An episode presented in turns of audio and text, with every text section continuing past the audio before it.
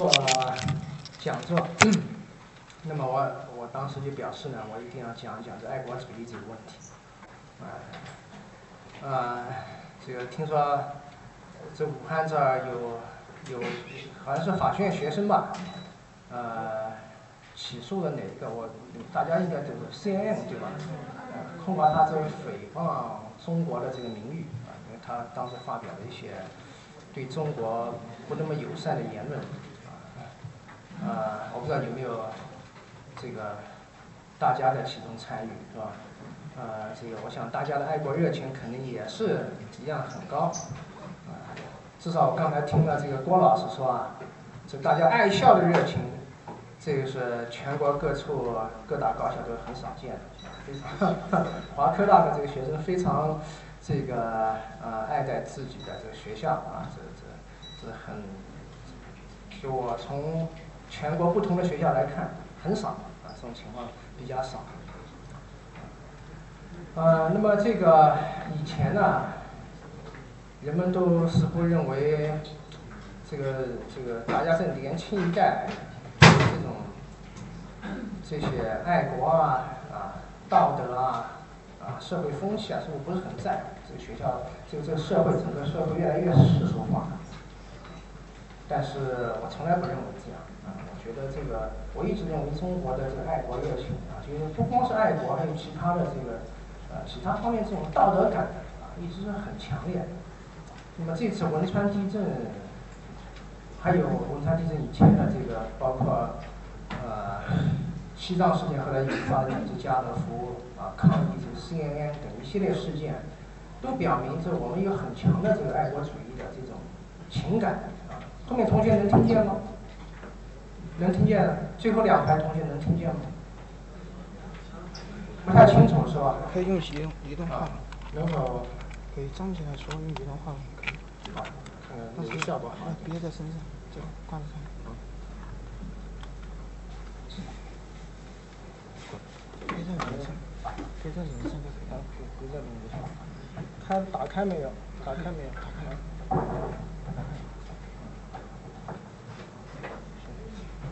喂，好像效果并不好，太太响了。呃，这个嗯没关系，我就拿着讲。这个爱国主义这种情感啊，是我们是社会很宝贵的一个资源。啊，在一个这个人人这种唯利是图的这个社会，它维持不下去。你这个社会一定要有一种道德情感，才能够。就是从用我们这个社会科学这个专业术语来说，这个这个形成一些集体行动，社会性应该是集体行动。嗯好。呃，但是呢，爱国主义情呃爱国主义这种东西，它是作为一种情感啊，而不是纯粹的一种理性。它是由至少有两方面啊，一方面它可能可以。导致我们社会进步和发展，另外一方面也可能会阻碍我们社会进步和发展。啊，所以在这国内爱国情绪高涨的时候，我觉得是非常有必要和大家一起来交流一下，究竟什么是爱国主义？啊，我今天的讲座呢，就是不谈这个爱国主义到底是好还是不好，在什么情况下好，在什么情况下可能不好，对吧？我就想和大家一起。来理性的看一看，爱国主义究竟应该是什么？啊，也从概念上来分析这爱国主义到底应该是什么，什么才能被称之为真正的爱国？啊，这就是我今天的题。啊，那么这个我刚才已经说了，是吧？最近一些事件引发了我们很多的这个爱国主义，很强烈的爱国主义情绪。啊，但是呢，爱国主义至少有两种。啊，一种就是这张照片所体现的这个五幺二啊，汶川地震所激发的这种爱国热情。我还有一种呢，是我早先也提到，是吧？就是在这个西藏事件以后，啊，有些媒体或者有些这个啊西方的这个这个这个企业，像家乐福啊，那么。发表了对中国一些不友善的言论，包括我今天刚从北京过来，刚从网上看到英国有一所学校，忘记是哪一所学校，授予达赖这个是什么荣誉市民啊，不是不是巴黎，是英国啊，巴黎肯定也做了啊，但是英国的一所学校，这个授予他可能是什么荣誉博士学位还是什么，我忘记，反正是一个什么。然后我们的网民起来抵制，这个要抵制这所学校，啊，就是，所以抵制我那我具体我不是很清楚怎么抵制是吧？呃，严这个这个呃，估计就是号召大家不要去报考这所学校。当然这种抵制能否成功不知道啊，但是它反映了就是我们对待这个这这些事情的一种态度啊，那这是另外一种爱国主义是吧？夏乐福。也是跟达赖有关系，啊，据说他的什么，这个这个他的一个董事，一个比较大的一个董事和达赖有什么关系？所以才引发了我们组织这个那么这个所以，我们比较这两者是吧？你说，有些爱国，像这个汶川地震的爱国，显然是可取的。那么有些爱国主义，像这种爱国，我也啊，我也不反对。我认为这也是我们公民这个正常表达我们情感啊，表达我们自己言论的一种途径啊。包括武汉地区这个有些法学院的学生去起诉啊 CNN 还是别的什么西方的媒体啊或者个人，这这些也都是我们表达啊爱国情感的一种方式。他们有他们的表达自由，我们也有我们的表达自由啊。但是。从这这些事件当中呢，我们能够看到一种危险，啊，就说这表达止于表达是可以的，但是再进一步可能就会出问题，包括组织家乐福，啊，也可能会出问题。我为此还专门写过文章，这个就是讲这个这种抵制的行为或者言论，它的界限到底在什么地方？哪些是属于我们宪法言论自由所保护的？国家不能去干预，是吧？到国家出来干预说，我们要考虑和法国的关系，所以你们就不要抵制，你们回去，啊，这这种做法是违反宪法，因为宪法这个第三十五条吧，是吧？第三十五条明确保保障了公民的言论啊、出版、集会、游行自由。他这样和平抗议，即使有些抗议的品味不是很高啊，像这位举了这个横幅的这位，是吧？他的。呃，品位应该说不是很高啊，但是言论自由并不只是保护那些品位高的，或者对我们认为对社会有利的，或者我们认为正确的那些言论，也得保护那些品位低的言论啊，包括像这种，这种没有问题。但再进一步，当这种情绪发展到一定的这种程度以后啊，然后我们又采取一定的行动啊，我有我有好几张，我今天因为时间关系，我因为我不是专门讲家的。啊，也不是专门讲言论自由，但还有好几张其他的图片，包括某一个地方，好像是成都还是什么地方，啊，有有有有那么十几辆大卡车把这个家乐福的这大门口给团团围住，以至于大家进不去，啊，或者是有人就堵在门口不让你进去，有的人要进去东西，或者你进去就有旁边的人啊用比较这个比较恶毒的语言进行谩骂，对你施加这个道德压力啊，或者是通过别的方式。那么在这个时候，他就已经非常啊，可以有的可以说已经越过了边界，这种言论或或者行为已经不受宪法保护。啊，这时候，呃，这有权的不是这些人，而是正好是受这些行为损害的那些人，他们可以利用法律武器，是吧，来保护他们的一些合法权利，包括家乐福这个企业自己也可以开始运用一些法律武器来保护他们在中国合法经营的。呃，所以这个我们说爱国这种情感是肯定是值得肯定和鼓励的，但是呢，当这个爱国这个一旦失去理性啊，我们这个已经分不太清楚什么是究竟什么是真正真正的这种爱国以后，那么爱国主义很可能会走向一个一个极端啊，那么在这个时候，我们就要非常小心。所以我今天我就跟大家讲讲，是吧？这两种爱国主义究竟是什么？如何来鉴别不同的爱国主义？啊，那这个再举几个例子是吧？那么一般认为是什么是爱国啊？呃，我们这个抗击外国侵略，这种会是爱国，是吧？毫无疑问的爱国。当有外国军队侵略我们中国，那难道我们还不应该起来保护我们自己人民和国土啊？这个主权是吧？啊，所以抗日战争那肯定是爱国，但不说也不一定所有的在抗战当中采取的一些措施都是爱国的。啊，比如我在这举的这个例子，三八年的时候，这个国民党军队为了阻击这个日本日本军队进攻，啊，那但国民党军队实力又不够，啊，所以说他们就这个把这个黄河给挖开了一个口子，啊，结果就造成黄河的泛滥，啊，甚至改道。那么，而且他们这个行为。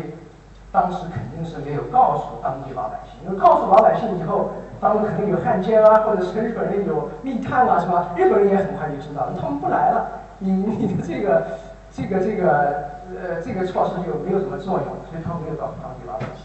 那么结果这个洪水泛滥以后，这个这个是不是就就是在啊？这个应该是应该是在更北边是吧？不是同学啊？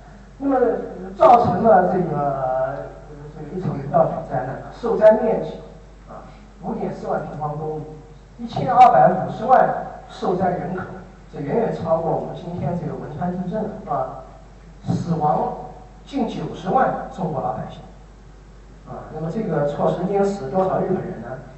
里面死了就只有几百个人，不到一千个日本人。你说这种行为是爱国的吗？是吧？这也是这为了爱国，对吧？啊，这个这为了保护这个国家，为了阻击日寇，但他最后的这个效果啊，而且这个效果应该说不是，不是说你不能够预测啊。我们这个汶川地震，这个政府说不能预测，究竟能否预测，可能要到若干年以后才有啊。先就先假定不能预测啊。在黄河决口是吧，造成这么大的中国平民的伤亡，我想这种后果是可以。那么这种行为还能够被称之为爱国的吗？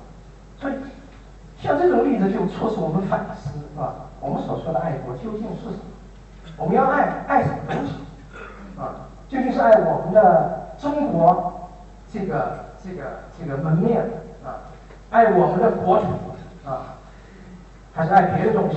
还是应该爱我们的人民的生命、财产安全啊？就这些基本利益，这是一个根本问题。啊。这个最近不是这个伊拉克，美国打了伊拉克以后啊，这当时当然这恐怖主义一直在啊，呃，在打了伊拉克以后变本加厉啊，伊拉克的恐怖主义频繁袭击这个伊拉克国内啊，现在好像 爆发稍微少了一点，以前是每每一场有伤亡我们都会报道，估计现在还是有伤亡啊。那么在网上有些网民开始称好啊，因为这是伊拉克的爱国者。为什么？因为他抗击美国侵略，啊，这个不仅在伊拉克是吧，还在英国、在埃及、在其他、在西班牙、在其他国家制造了很多恐怖主义事件，啊，那么这些恐怖主义事件在我们看，有些有些这个网民，我想主要可能是年轻人看的，也是一种爱国主义。那么这究竟是不是爱国主义？是吧？因为我们看到这个，其实你。恐怖主义袭击炸死的都是什么人？啊，当然炸死一部分美军，但跟我们刚才这个例子相反，对吧？当时国民党这个想要阻击日寇，但是效果却没有能够打击日本人，啊，最后也没有能够阻拦日本，最后造成了我们自己巨大的伤亡。在伊拉克也是这样，是吧？炸死绝大多数都是伊拉克自己。但我们可以不分是非的说，伊拉克。伊拉克人这这些人可能死也活该，因为谁让你们没有起来反抗美帝国主义的这个侵略，甘愿做他的走狗啊！但是我们说这看这个问题有不同的角度啊，我们要问问这伊拉克人究竟究竟在乎什么，是吧？在乎他们的国土啊，啊，还是在乎他们自己的利益啊？当然，如果说你有一个侵略侵略者进来，啊。这个不仅推翻了你们的政府，他们的政府，而且这个也奴役他们的人民，像日本人当初到中国来一样，啊，抢夺他们的资源，啊，烧杀抢抢掠，无无恶不作，这样的侵略当然是要抗击，对吧？但如果说美国人进来以后，他只是把原来的这个专制政府给推翻了，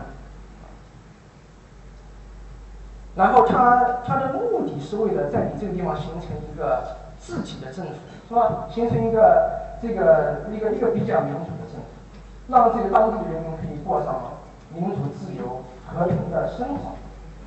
那么有些是吧？我想这个目前大多数伊拉克人似乎是还是还是能够安于这种现状，他们还是能够接受这种制度。啊那么在他们这么做的时候，我不觉得他们有什么错啊！我不知道大家怎么想，是吧？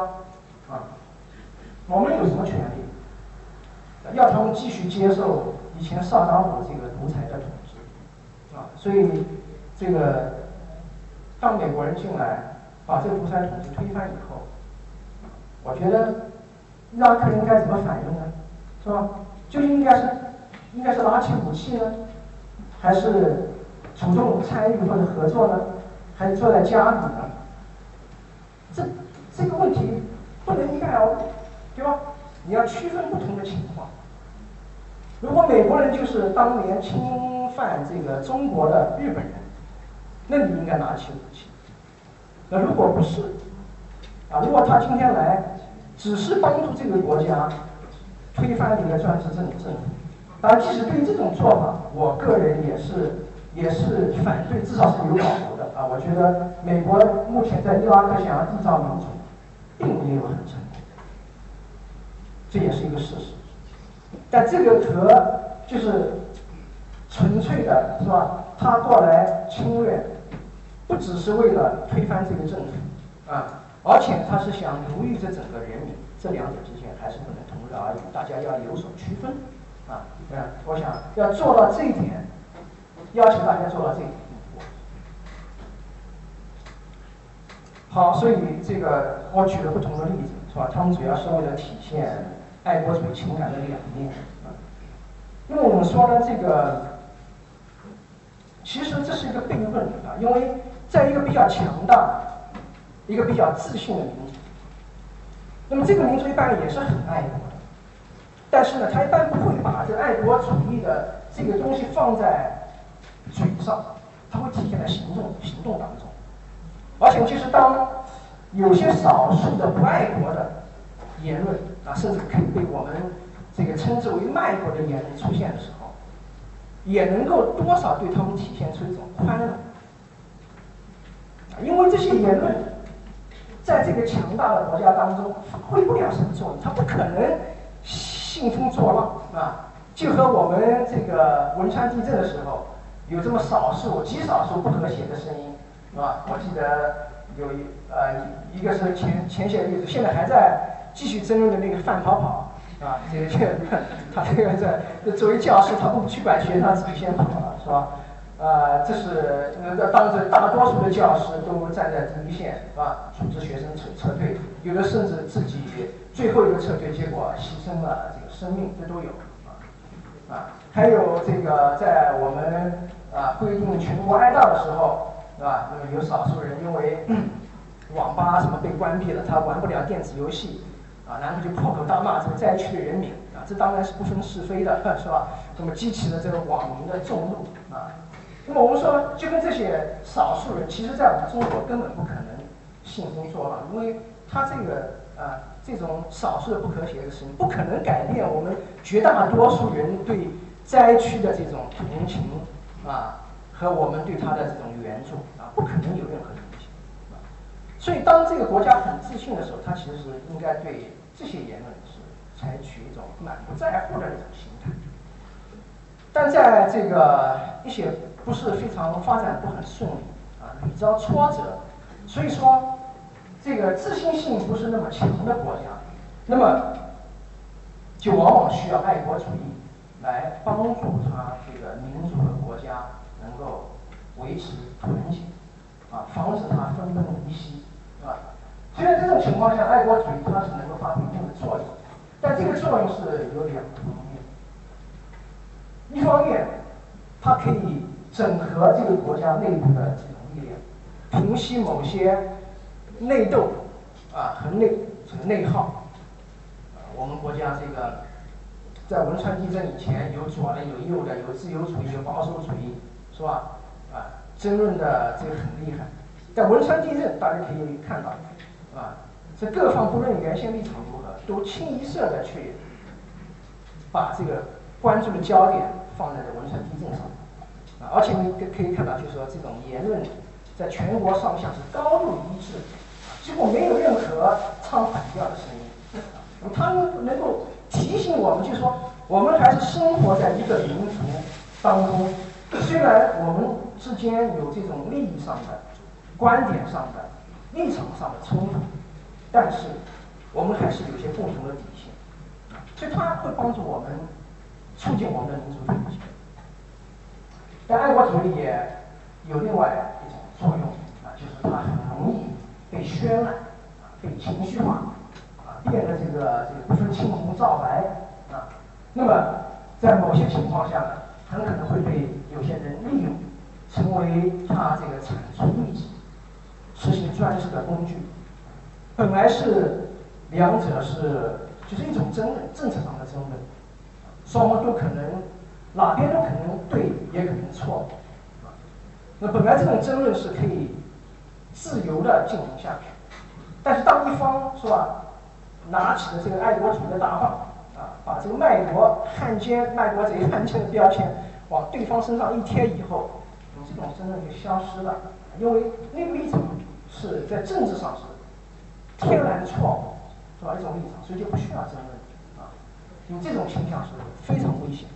那么在我们国家的历史上，不仅是一九四九年以后，包括就我们这整个历史上，都尤其是近代史。啊，因为以前在近代以前，我们没有面临西方列强，我们其实就认为中国是世界上唯一一个能够被称，能够称得上是一个国家的这么一个国家，啊，其他周边的那些都都不是吧，都没有文明，所以都称不上一个国家，啊，所以那个时候的爱国主义还不是这种情绪不是非常强烈，大家可以看到，就往往是在我们这个就是中国这个概念受到威胁的时候，啊，比如受到辽。受到金、受到蒙古侵略的时候，那么爱国主义的情这这这个这个情绪啊，会在全社会，首先会在知识分子当中，在政府当中，最后在全社会迅速的这个高涨起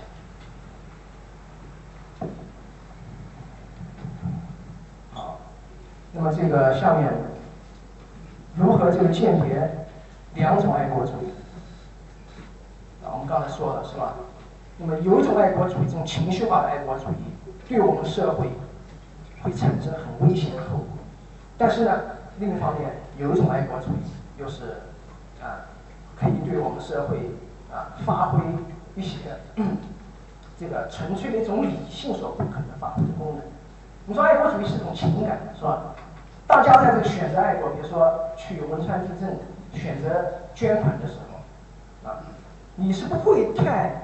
考虑这个利益上的这种得失，你完全是出于一种道德情感去做这件事情，所以这是这个这种爱国主义的情感和一般的这种理性相区分的地方。而我刚刚一开始就说，这种情感对一个国家啊，维持一个国家的生存和发展是非常至关重要的，但它很容易被误导，啊，那如何来鉴别它究竟有没有被误导？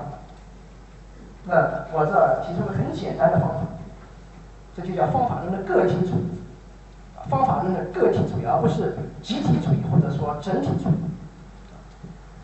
那在华科大啊，当然这个现在是一个综合性大学，但是可能还是理工科学生为为以为为主体，是吧？其实大家在学理科的时候啊，尤其是学这个像物理的时候，那么方法论的个体主义就是潜移默化的。在贯穿在你整个学科的思想当中，啊，但你不会去提这是方法论的个体主义，但是你所做的事情就是一个，就采取了你这个这个体主义的方法论。在文科当中，这是一个需要强调的概念，啊，因为文科当中有很多这种宏观的概念，民族、集体、社会，啊，国家，甚至你们的班级，是吧？华科大这个也是一个整体的概念，一个宏观的概念。那这个宏观的概念，当你不把它这个归结为最后构成这个宏宏观的个体的时候，它可以变得很危险。啊，所以这讲的方法论个体主义是吧？这我这就稍微介绍一下背景。方法论有个体主义，有整体主义方法论。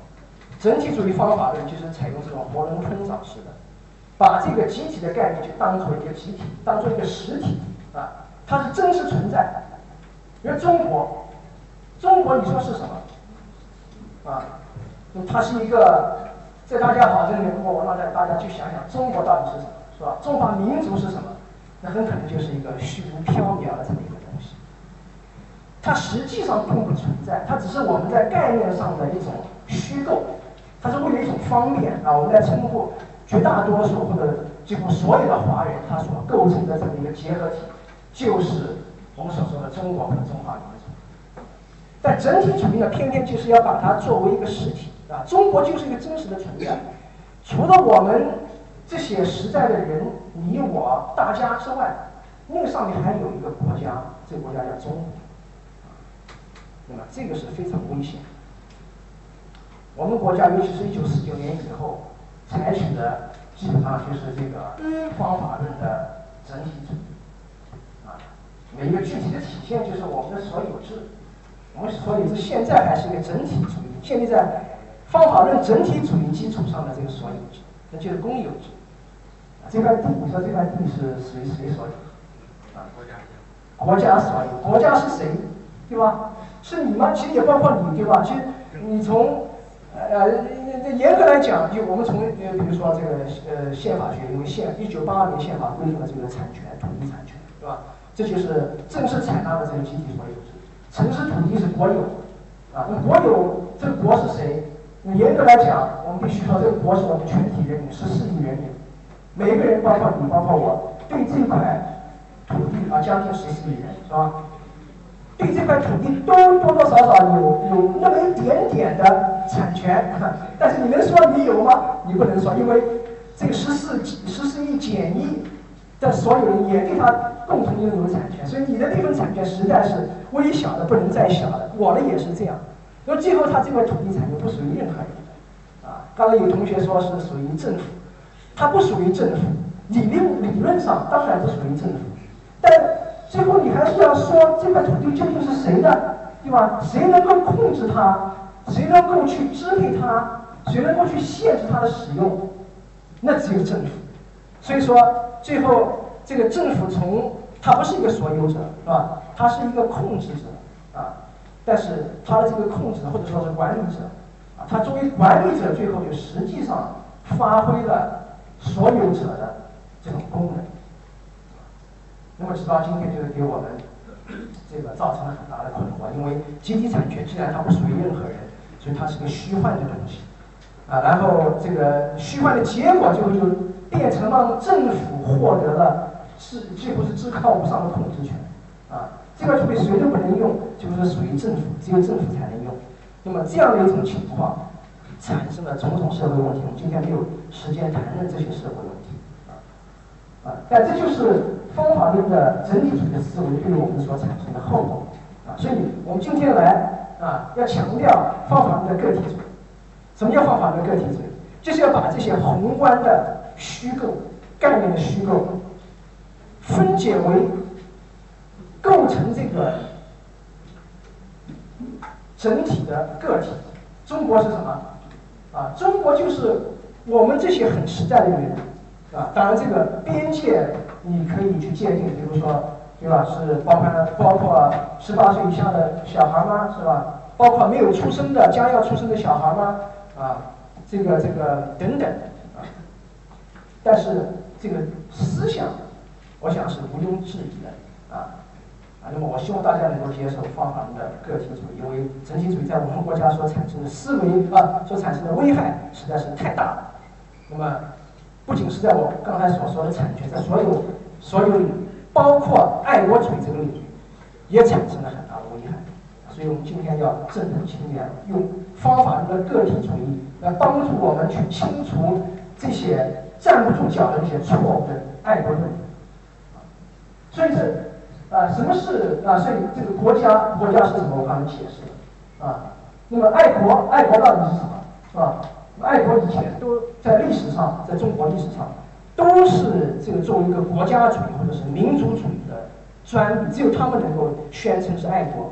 一旦强调个人保护个人权利，似乎你就站到这个国家的对立面，所以你就变成卖国了。哈，我们觉得不应该是这么一种情况啊，恰好相反啊，这种虚假的空洞的爱国主义，往往最后的后果就是导致误国、害国。什么是真正的爱国主义？真正的爱国主义就要落实到中国的方法论个体主义。啊方法论个体主义有很多种学说，都可以归结为方法论个体主义。自由主义的、和平主义的、社会公理主义的学说，都是方法论个体主义的学说。啊，那么这因为这些学说都是以个人为本位，啊，所以他们虽然并不强调爱国家这个虚构，但是他们强调爱人，无论是个体的人、少数的人、多数的人。全体的人，总而言之是爱人，啊，所以这个只有站在这种个体主义和人本主义的立场上，才能够真正坚持有意义的爱国主义。所以爱国如何爱国？我这儿就是想，这个这爱国爱国这个概念很简单，是吧？只有两个字。那么我就下面分别解释一下这两个字。第一，什么是国？啊，我刚才已经解释。第二，什么是爱？怎么去爱？啊，我想把这个两个概念分清楚以后，那大家就不难鉴别什么是真正的爱国。什么是国，是吧？我刚才已经说了，国是以人为本，我们先强调以人为本。啊，我我非常赞成这个口号，没有说是以国为本。啊，也没有说以民为本，以民为本也可以，但这是我们的传统啊。我们传统就是以民民本主义传统，但这个民还是这个太集体了一点，不够个体。以人就是以以你，以他，以一个个个体啊，这就更加具体。以民，民到底是谁，是吧？这还是有点模糊啊。那么在传统上呢，儒家确实是以人为本啊，即使是他强调民本民本，也还是以人为本。但是因为我刚才也也提到是吧，我们周边没有一个可以跟我们相媲美、可以对我们构成挑战的文明，所以我们的这种民族主义的这种自大啊、自傲啊，也就是后来被错误的归结为爱国的这种情绪，这个随着历史的发展逐渐的膨胀起来。那么所以说，再加上这个政治的这个专制主义传统，就使得这个国家的概念整体化，国家最后就变成一个。一个至高无上的权利，完全压倒的个体。让我们说，这个抽象意的国家不代表任何事，它完全就是个虚构。啊，那这个虚构在实际运行过程当中呢，它又是需要实际的人去行使这个权利，对吧？那这个权利归谁？那当然就归为政府。啊，所以你去你去把这个虚构的这个东西去实体化。啊，最后把它作为一个实际的存在，然后再以它作为一个至高无上的名义去命令所有人，那么最后后果就是使得这个政府的这种专制主义至高无上啊，一发不可收拾啊，所以这个最后的后果就是作为一种迷惑我们的假象啊，我们这个这个都以为这个国家，哎呀，这个国家多么的崇高。其实行使这个国家权力的，就是一些普通人嘛，对吧？就是你和我这些普通人嘛，只不过不是你和我，换了一群人啊。但是这个国家的权力实际上是就是由和我们平常人一样有缺陷的那些人行使的啊。但是一旦把它整体化以后，他就会麻痹我们的防范意识，误以为有一个至高无上、不会犯错的、不可挑战的那么一个东西在上面。命令我们做这个决定啊，那么允许这些人以国家的名义啊这个冠冕堂皇的做一些见不人的勾当啊。那么所以说，这是为什么所有的专制国家啊、专制政府，它都有一套整体主义的学说，为它提供正当性。啊，一旦他要这个变成个体主义，说这国家无非就是大家啊，这个政府也就是由平常人组成的，那我们马上就要问，那为什么不是我而，是你在上面呢？对吧？这个问题很明显，所以他一定要有一套整体主义的方法论啊啊！我这我我这也不是说完全排斥整体的，但至少是一种误用的、歪曲的整体主义方法论放在那儿啊，拼命的抬高这个整体，抬高集体，抬高民族。然后用它来压倒个人，啊，那么后果无论这种做法初衷是什么，后果都是为专制提供合法性，为滥用权力提供合法性。那么创法论个体主义的作用，为为什么我这么强调？因为它所发挥的作用正是摧毁这个整体主义国家观念的这种虚假的光环，啊，这个光环正是为这个这个专制提供合法性的这么一种光环。那么必须要消除这种光环以后，那么这个专制主义才真正成为一个那个就所谓的没有穿衣服的那个皇否则这个他披的那件华丽的外衣，让你看不清楚。所以爱国是什么？是吧？我总结，爱国无非就是爱人。放华论个体主义的含义就是说，国家是我们这些具体的人的集合体。那么既然如此，你要爱。爱这个国，国有什么？国什么都没有，是个空洞的东西，所以就要落实到爱人头上，对不对？你说要爱这个国家，那我问你，你到你到底怎么爱啊？那么我我说，你必须要通过这种具体的爱人来体现你的爱国啊。所以，只有这个人本主义，或建立在方法论个体主义之上这种人本主义，才是真正的爱国主义啊。那么，如果不以人为本，是吧？就是光是在空喊国家民族啊，这些是虚假的爱国啊，最后的后果就是往往是不是爱啊，而是喊啊，最后的后果往往就是祸国殃民啊。那么我给大家举一个这个西方这个爱国主义的这个典范啊，苏格拉底，大家听说过吧？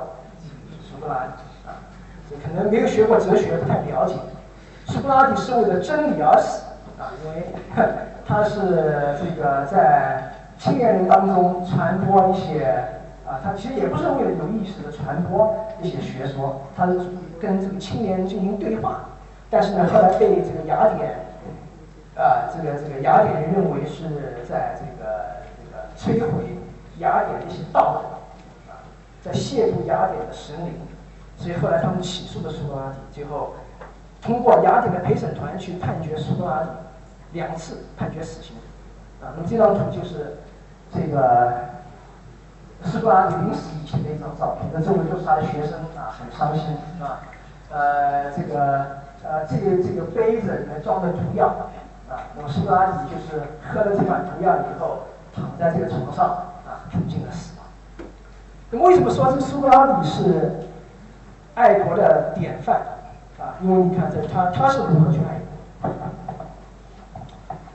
苏格拉底当时被判了死刑以后，啊，他是可以逃跑的，因为苏格拉底并不认为这个判决是一项公正的判决，他私下里跟学生说他不服这个判决，而且他在公共公众场合、公开场合，因为在判决以前他有机会辩护，啊，公开的说他不服这个判决，所以说判决下来以后，他仍然是不服，因为他的一些学生就。过来跟他说：“老师，你既然认为这是一个不公正的判决，为什么不逃走呢？因为我们知道雅典周围有很多国家，啊，而当时雅典的一个习惯就是，如果这个人被判处死刑，那么他可以选择选择逃跑。这当然严格来讲是违法的，但是雅典的政府会对此睁一只眼闭一只眼。”所以他当时要逃跑是完全没有问题，而且苏格拉底的这个学生有很多也都是啊名门贵族，像柏拉图他最杰出的学生柏拉图就是一个很很富有的贵族，所以帮他逃跑是根本没有问题。但苏格拉底没有选择逃跑，为什么？因为他认为做这件事情是对雅典人民有害的事情。他并不认为这个判决是公正的，但是因为这个判决不公正，就不服法，最后的后果是什么呢？最后的后果就是摧毁雅典的法律秩序。而这个法律秩序，也是苏格拉底这个一辈子得意的这么一种秩序。啊，苏格拉底当时说，他跟他的学生说，啊，他活了，他呃死的那年正好差不多是七十岁。他活了七十年，是吧？他很喜欢雅典这个地方。说实话，他要跑，他也没什么地方跑，因为他不喜欢那些国家，周围都是专制国家，什么斯巴达啊啊，他不愿意生活在那些国家。啊，也只有雅典这个国家才能够让他自由的跟青年人进行对话。当然，他最后因为这个错受到了惩罚啊。但是他生活了七十多年，就是在这种环境下啊，在这种法律秩序所保障的环境下。过来的，他现在不能够去伤害这个生他养他的雅典人，所以他最后宁愿选择死。所以这个啊，这个才是真正的爱国主义，他不是对这个国家，甚至是对这个法律的一种所谓空洞的爱啊，就说我爱国，我是哎呀，我是雅典人，我怎么能够逃跑呢？他不是，对吧？啊，你看他的思维方式。他最后是对雅典社会啊，对雅典的秩序，最终是对雅典人民的这种爱，所以才让他这个从容的接受了一项这个不公正的死刑判决。啊，当然这个要爱爱国，到底爱谁是吧？具体的，如果你开始真的这个按照方法论个体主义去探讨，那么还会出现很多的问题，因为这个国家可能会有很多人啊。啊，不仅有大家啊，不仅这个呃有好人，而且也有坏人啊，有住在那些监狱里，有这个杀人犯啊，有这个抢劫犯，是吧？那么你是不是要爱所有这些人啊？当然，我们可以采取这种解释，就是说，即使对于这些人，可能你也不能，国家也不能随便怎么去对对待，他他还是享受一些基本权利。我们再先把这个问题放在一边，我们今天不谈这个问题。那么爱国啊，我这这个就是探讨这个一种一种爱国主义观念，就是社会功利主义的爱国观念。爱国至少要爱这个国家的大多数人，当大多数人总是正常的。而且就是对于你这个人为什么要爱国，我下面要解释是吧？因为你这个人在生长过程当中，这个受到了社会很多的恩惠。而这些恩惠都是社会通过分工合作，通过这大多数人给你提供的，所以你才要需要去爱他，啊，所以这就是社会功利主义。社会功利主义，啊，怎么这这个我们今天没有太多时间啊，怎么解释？可能这个啊比较简单的一种解释就是利用你们已经接受过的这个政治思想教育啊，什么叫社会功利主义？某种意义上就是你们学过的三个代表，三个代表其中有个代表就是。这个执政党要代表最广大人民的最根本利益，这就是社会公公益主义。这这点并这个口号本本身并不是那么新啊。社会公益主义的口号就是要让这个国家去促进最大多数人的最大幸福，最大多数的最大幸福和最广大人民的最根本利益，是吧？两者何其相像啊！啊，你这就是社会公益主义。所以说。既然要促进这个国家最广大人民最根本利益，所以这种学说也是一种爱国主义学说。但我下面要讲的是，社会公益主义它还对我们这个国家或者这种狭义的这种爱国提出一些挑战啊，因为社会功利主义是超越国界的。那当这个不同的国家、不同的地区发生冲突以后，公益主义者未必站在自己国家的立场上。盲目支持自己的政府，甚至自己人民大多数人民所支持的主张。那在这个时候，你能否说社会公益主义是不爱国的，甚至是慢国？我们看他的主张是吧？他坚持一种平等的主张，要平等的对待本国人和其他国家的人。啊，那么所以这个让我用战争来做一个例子。那么功利主义基本上是反对任何形式的战争，哪怕你本国能够打赢，甚至可以不费吹灰之力，像美国打伊拉克是吧？美国有高科技，这个它的什么巡航什么导弹，能够在很远的地方、很很高的高空，你根本看不见，用最伊拉克最先进的仪器都看不见，发射下来啊！所以说他能打得着你，但你打你打不着他啊！即使这样啊，你能够炸死很多伊拉克人啊，伊拉克军队的士兵，那么。美国人啊，当然他现在也开始付出代价，是吧？至少在当时他不需要付出什么代价。这种战争作为一个美国人来说，应该支持吗？什么是美国的爱国主义？哪天可能轮到我们中国，我们会面临同样的问题，对吧？只是因为我们能够打赢这场战争，是不是就表明我们应该去打这场战争？功利主义是绝对是持反对态度。因为对于对于功利主义者来说，本国人和其他国家人的生命都是同样具有价值，所以你应该反对任何无缘无故是吧？这个这个这个这个呃呃这个就会导致这个生命损失的这些行为，啊，所以当这个国家的政策啊，这个光是有利于本国人的时候，这还不够。它还要利有利于所有人啊。那么在这一点上，自由主义、在这个社会功利主义和自由主义等一些其他的普世性哲学，同样具有这种国际主义的倾向啊。我们能否把它归结为一种不爱国？那么这个我们自己其实也有个例子，就是墨子啊。墨子的这个这个这个功利，墨子是一个功利主义功利主义者，中国最早的功利主义者啊。这个。我认为这个学说其实非常了不起，就是很可惜他，呃，过早的这个夭折了啊，在我们中国历史上没有发挥很大的作用，因为公元七世纪以后基本上就消失了，一直到近代以后，我们才重新发现了墨子，呃，那么这个墨家的思想是吧，是一种功利主义啊，因为他说这个仁人之事是。务求天下之利，除天下之害啊！墨家对天下的利和害是最重视。什么叫天下？当时的天下就就指的我们，呃，可能是一种模糊概念当中的一个中。天下并不是某一个诸侯国啊。当时墨子是生活在战国时期，是吧？已经有不同的国家，秦国啊，什么宋国、楚国啊，我忘记墨子是属于哪个国家的，但对他来说一点都不重要。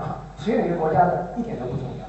他当时是要跑到楚国去说服楚国不要去打宋国啊啊，所以这个孟孟子这个呃总结的非常准确啊。所以墨子强调兼爱兼爱天下的人，而不是本国的人。当时他只知道可能只知道中国这么几个国家，到今天他可能他的这个视视野就不应该只是局限于中国啊，他应该。这个放眼整个地球、整个世界，是吧？所有的人类啊，所以墨子兼爱，模拟放纵利天下啊。那当时没有马车，那他步从一个国家步行到另外一个国家，跑去说服一个国王不要采取战争啊。所以主张天下和平啊。那么这个，所以这个功利主义者也是一个和平主义者。那这和平主义者。难道是不爱国的吗？恐怕不能这么看。那我们要看这个战争，它能够给我们带来什么？这个国家打赢了一场战争，啊，不论是以什么名义的战争，它究竟能给我们带来什么？那我们说，这个其实这这个问题啊，呃，在近十年的这个西方政治学这个文献当中讨论的还比较多。啊，有过搞国际政治，因为他们的一个命题就是民主国家和民主国家之间是很少发生战争的，啊，或者说是几乎不发生战争，那他没有说民主国家和其他国家不发生战争，民主和专制国家可能会发生战争，专制国家和专制国家之间也也会发生，但是民主和民主之间一般是不发生战争。那么为什么是这样呢？是吧？看看我们以前的战争，就我们整个这个历史上的战争。为什么要打这场战争？最近的，甚至包括最近的国共内战，啊，抗日战争另当别论，是别的国家的侵略。啊，这个很早啊，我们就有很早我们就有战争啊，在这个春秋战国的时候，是吧？孟子曾经说过，叫春秋无义战。春秋无义战，没有哪场战争是正义的。为什么这么说？因为啊，其实孟子他没有，我觉得他这点他是当时没有看到啊，是因为在所有专制国家不可避免的发动战争都是由专制者为了专制者的利益，专制者有什么利益啊？专制者利益很多，是吧？当时作为这个国家的国王啊，一般认为他拥有整个国家，他拥有这个国家的人民。他拥有这个土地啊，拥有这个国家的财产、森林、动物、河流，什么都是他的。所以当他打去打，他为什么要去打战争？很明显，如果说把这个国家给兼并了，那么这么一大块土地，这么多的人就都是都是归他所有，对吧？所以他当然要去发动战争，因为这就是他的财产。发动战争就意味着会扩大他的财产。但对人民呢？对人民意味着什么呢？我看对人民没有任何好处，是吧？楚国的国王对宋国打赢了战争，那楚国人又怎么样？楚国人顶多就是可能到宋国去旅游稍微方便了一点，对吧？别的没有任何好处，成了宋国的啊地就成了你的吗？不会。为此啊，正好相反，为此楚国人、楚国人民要付出巨大的代价啊。就说。战争就是一场以这个统治者为满足统治者的野心，以这个老百姓的利益为代价的这么一种行为，啊，所以对于墨子来说，战争是要绝对避免的，因为它对于社会不会产生任何的好处。那么，所以当这个墨子要说服本国的君主，是吧？为了人民的利益，也可能是为了其他国家人民的利益而放弃战争。那么，我请大家想一想，这是不是？他应该被贴上卖国主义这个标签呢，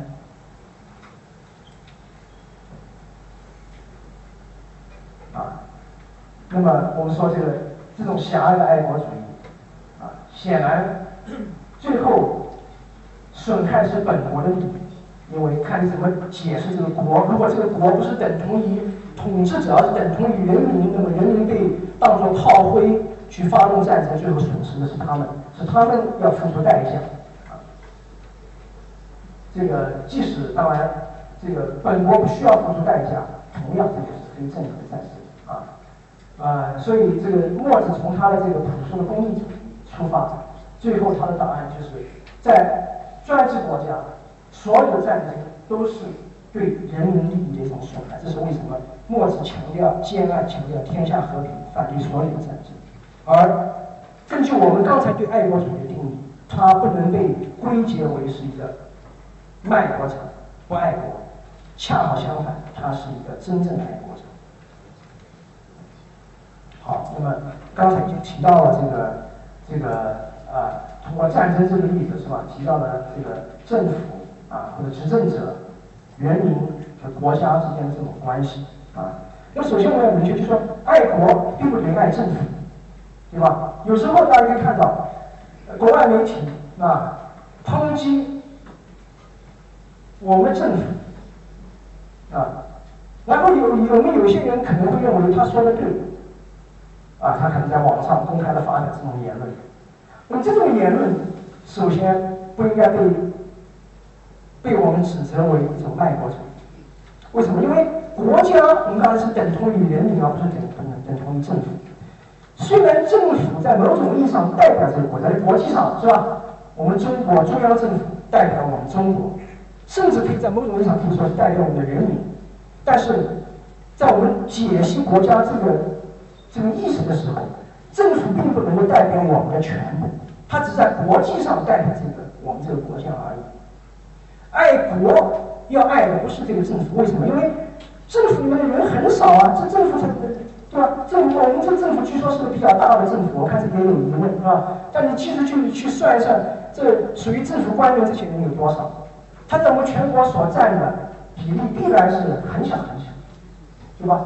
啊，所以说，我们刚才说的这个功利主义爱国，对吧？爱国就至少要求我们，你不是爱所有人，也要求你爱绝大多数人，啊，所以爱国不能等同于爱政府，因为政府只是这个人民当中的极少部分，啊。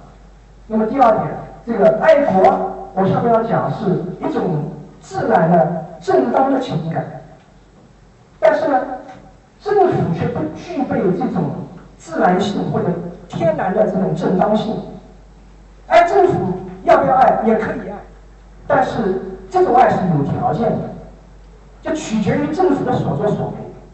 换句话说，这政府必须自己比较可爱，我们才应该去爱。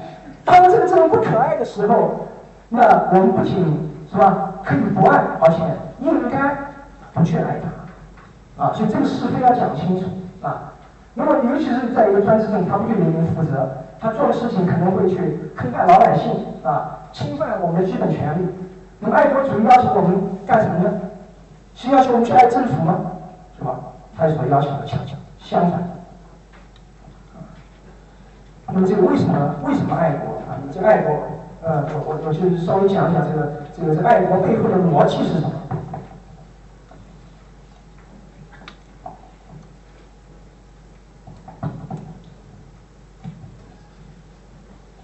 我认为至少是从这个呃，至少比如说从儒家来看，爱国是完全应当的。为什么这样？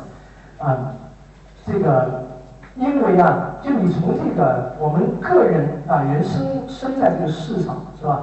看看有谁在这个生育了我们，养育了我们，那么我们要要给予一种基本的回报是吧。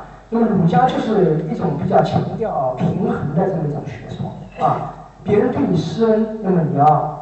知道这个图报，对吧？那么我们之所以要爱国，或者说社会之所以有权利要求我们爱国，是因为我们这个社会或者说是所谓的国家，也就是构成这个国家的这些人，对我们每个人的成长和发展都赋予了一种机会。没有他们，我们不可能像这样健康的成长起来，像大家这样能够坐在这儿听讲座、接受大学教育。啊，我这是毫无疑问的啊！要没有这种社会的这种分工和合作，那我们还生活在这种原始的时代，是吧？根本不可能有什么教育，更不用说什么高等教育啊！呃，所以这个根据西方的学说也是这样啊，西方有社会契约论啊。那这个根据卢梭和洛克的学说，是吧？你一个人在接受社会养育以后，那就等于你已经默认了这个社会的一种基本规则。等你长大以后，那么你就有义务要遵循这条规则。这也就是苏格拉底式的爱国。你从小在这个社会中长大啊，你也没有选择到别的国家。就在当时的雅典，它是有这个自由的。如果说你不愿意生活在这个国家，你说我我对你的某些基本的啊这个呃立国的原则不认同，那你可以到别的国家去，没有人会阻拦你这么做。但你之所以留在这个国家，就表示你认同这个国家的基本道德伦理和法律秩序。当这个国家啊通过这个东西来惩罚你的时候，那么你也必须得接受。这就是苏格拉底的爱国的逻辑。社会契约论多少也是这样啊，那他也也是提供了这种至少是假想的可能性啊。当然，这种可能性在现实中是否存在，呃，另当别论，是吧？比如说，大家某一个人认为。你看，你觉得你不认同我们宪法当中规定的某一条，你能否去选择别的国家？那可能还不是很容易的，是吧？除非你将来选择出国留学，但不是每个人都有这样的机会啊。但至少就是作为一个一个正当的国家，我们怎么样要求公民去服从我们的法律啊？去去爱护这个国家，去爱国，那么就是他有这个自由选择。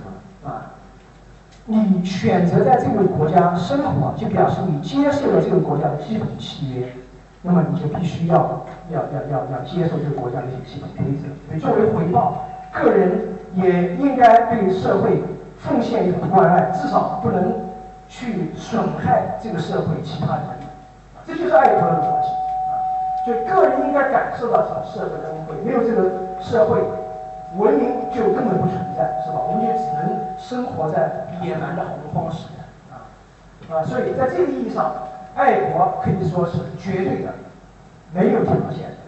当然是我刚才这个意义上的爱国，不是爱政府啊，不是爱任何这个呃少数人，而是爱这个这个这个这个绝大多数的人民。那么相比之下呢，爱政府这是有条件，因为我们对政府的感恩并不存在什么天然的基础啊。为什么？因为政府本身并不创造社会财富啊，大家看到是吧？这个这些东西并不是，比如说我现在喝的这瓶水，并不是政府给我提供的，是吧？是华科大给我提供的，是吧？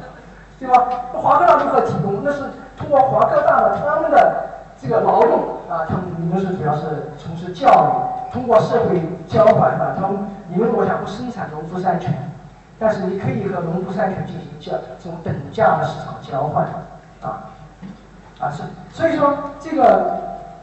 政府这个实体并不直接创造社会财富啊，当然它为我们创造社会财富提供一个环境啊，但这并不意味着我们必须得爱它，因为虽然它对我们的安定啊，对于社会的这个秩序是必不可少的，但是政府本身就是已经由我们纳税人的钱供养起来，不是吗？对吧？我们已经已经报答政府了，没有我们纳税人。交钱，政府哪哪有那么多的公务员去领工资啊？对吧？他们他们靠什么吃饭？对不对？所以说，这已经有一种契约在在其中啊。政府为社会做出贡献啊，这个这个达到一种比较廉洁、比较高效的状态，这是他分内的事情。我们没有必要再额外的去感恩。相反，我想，如果你必须要感恩的话，是政府应该对我们对人民感恩，而不是反过来。那么，如果说一个特定政府没有履行自己的义务，那么他就没有权利获得这种尊重或者是爱，对吧？所以和爱国不一样，爱国在某种意义上可以说是绝对的，但是爱政府却不是绝对，是有条件的。只有这个政府可爱的时候才应该去爱，而什么时候政府可爱？我们可以说，专制政府永远都不会是可爱的，啊，因为他不对人民负责，他所做的事情。没有任何保证，他对人民做的事情会对人民有利，啊。而从中外历史上看，没有哪个专制政府最后是真正对整个社会、对绝大多数人民有利的，啊。所以说，专制政府不可能可爱。当然，民主政府有时候也不可爱。民主选举，这个选举可能会有很多问题，可能是个假选举，啊。即使是真选举，有时候也未必。能够产生一个高效廉洁的政府啊，很多发展中国家、转型国家的民主选举产生大量的腐败，这这些事例有的是。但是我们说，虽然民主选举不是一个充分条件，不是说你有民主这个政府就可能，但是它绝对是个必要条件。没有像样的民主选举，最后这个政府必然不可爱。那么儒家有一个观念，就是说这个。这个国家还是要爱，为什么？因为这个国就是家的一种一种升华啊！你们看到这儒家的这个概念，不是我们讲国家，国家不断的在讲爱国，国家，国就是家，是吧？那么家是不是要爱呢？那根据儒家的这个，至少是他的世界观，家是要爱啊！当然也不是所有的这个学说或者文化都认为一定要爱家，像西方对家的观念比较淡薄，为什么比较淡薄？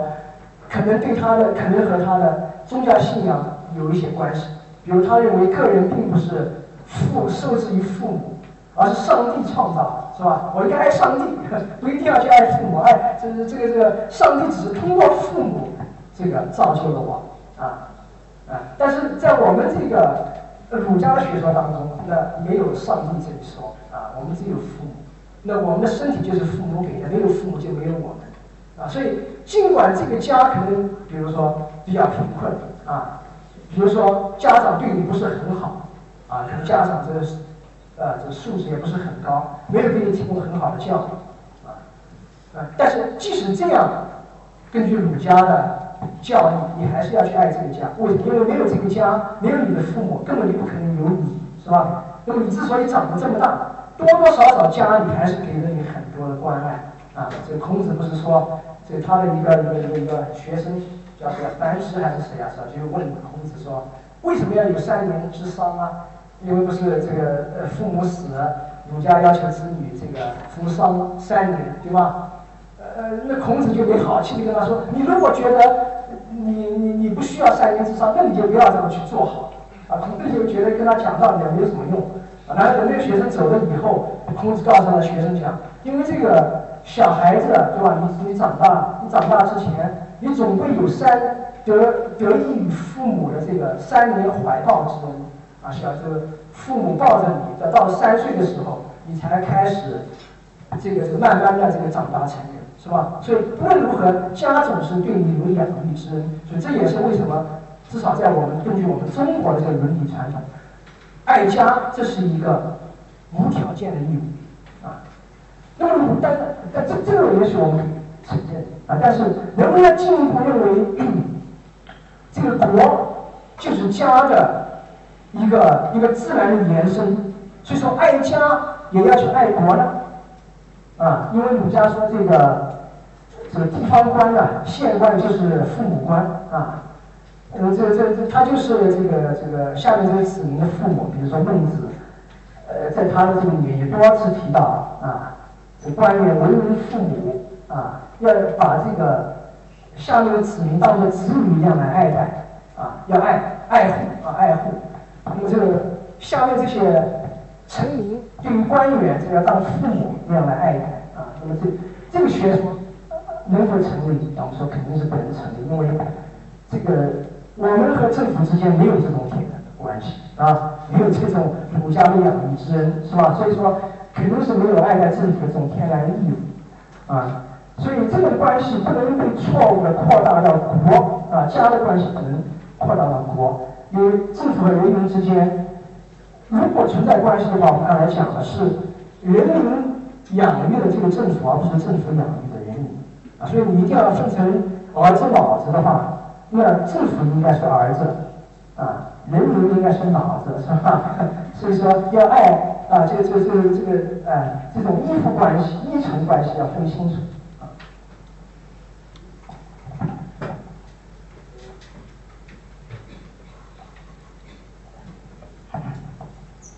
当然，这个在现实当中啊，我们我们到底爱不爱这个家啊？我们人民爱不爱这个国，爱不爱这个政府，在很大程度上，当然也是取决于这个家庭啊和政府的作为啊。如果说这个家庭确实很混乱啊，充满了暴力、争吵，那么子女长大以后确实也很难爱这个家啊啊。尽管从道德上说，你还是应该对这个家有一份责任，是吧？但是实际上是很难去爱他。国家啊，或者说是政府，就更是这样啊。就说在没有这种互惠过程的时候啊，那如果说我们这个社会和这个家庭不是一种和谐互爱的大环境，那么就很难去爱这个家或者国啊。所以这个人民是可以去爱政府，但是前提是。政府本身必须是可爱的，啊，那如果说这个政府不可爱，政府权力得不到限制，啊，贪污腐败十分普遍，啊，这个公民权利得不到保证，然后所有这一切都被我们制度上的缺陷所纵容，啊，在这个不断发生着，那么要求我们去爱这个政府也是非常荒唐的，是吧？啊，我们总不见得要，比如说去爱。啊，二次世界大战的时候的这个纳粹政府，啊，但这个很危险，因为我我提到纳粹，为什么？因为纳粹就是靠着这种爱国主义运动起来的啊，绝大多数支持纳粹政府的，就是就狂热支持纳粹政府，正是热血沸腾的年轻人，他们为什么要支持他们？正是为了爱国，出于这种爱，啊，但我们今天一定要分清楚，这爱国究竟是什么？如果这个爱的东西爱错了。那么后果是不堪设想的，啊！你说纳粹政府当然不值得爱，是吧？但是如果一旦误入歧途以后，那很可能就会犯这个很基本的错误，啊！所以说这个啊恐怖主义的逻辑，我在因为时间关系就不不说了啊。我总结一下，怎么去正确对待国家、政府、人民这几层关系？首先，国家不等于政府，爱国所以并不等于爱政府。所以，当我们我下面要讲是，当我们有人出来批评政府的时候，是当不是我们，是他们，是吧？是国外这些媒体出来批评我们政府的时候，那么他们和爱国卖国没有关系，因为政府和国家不不能划等号。啊，但有些言论直接指向人民，比如说，好像是有一个评论者啊，他讲什么中国人这个从半个多世纪以来都是傻瓜啊，那么这是直接，它不是针对政府，而是针对人民，这可以另当别论，我们可以另外讨论下面啊，这是一个，是吧？那么第二，这个，所以爱政府爱国不是一回事儿，爱政府就就是爱国吗？不一定，有人爱政府，我认为这不是爱国，这很可能往往是误国或者害国，啊，不爱政府也不意味不爱国，对吧？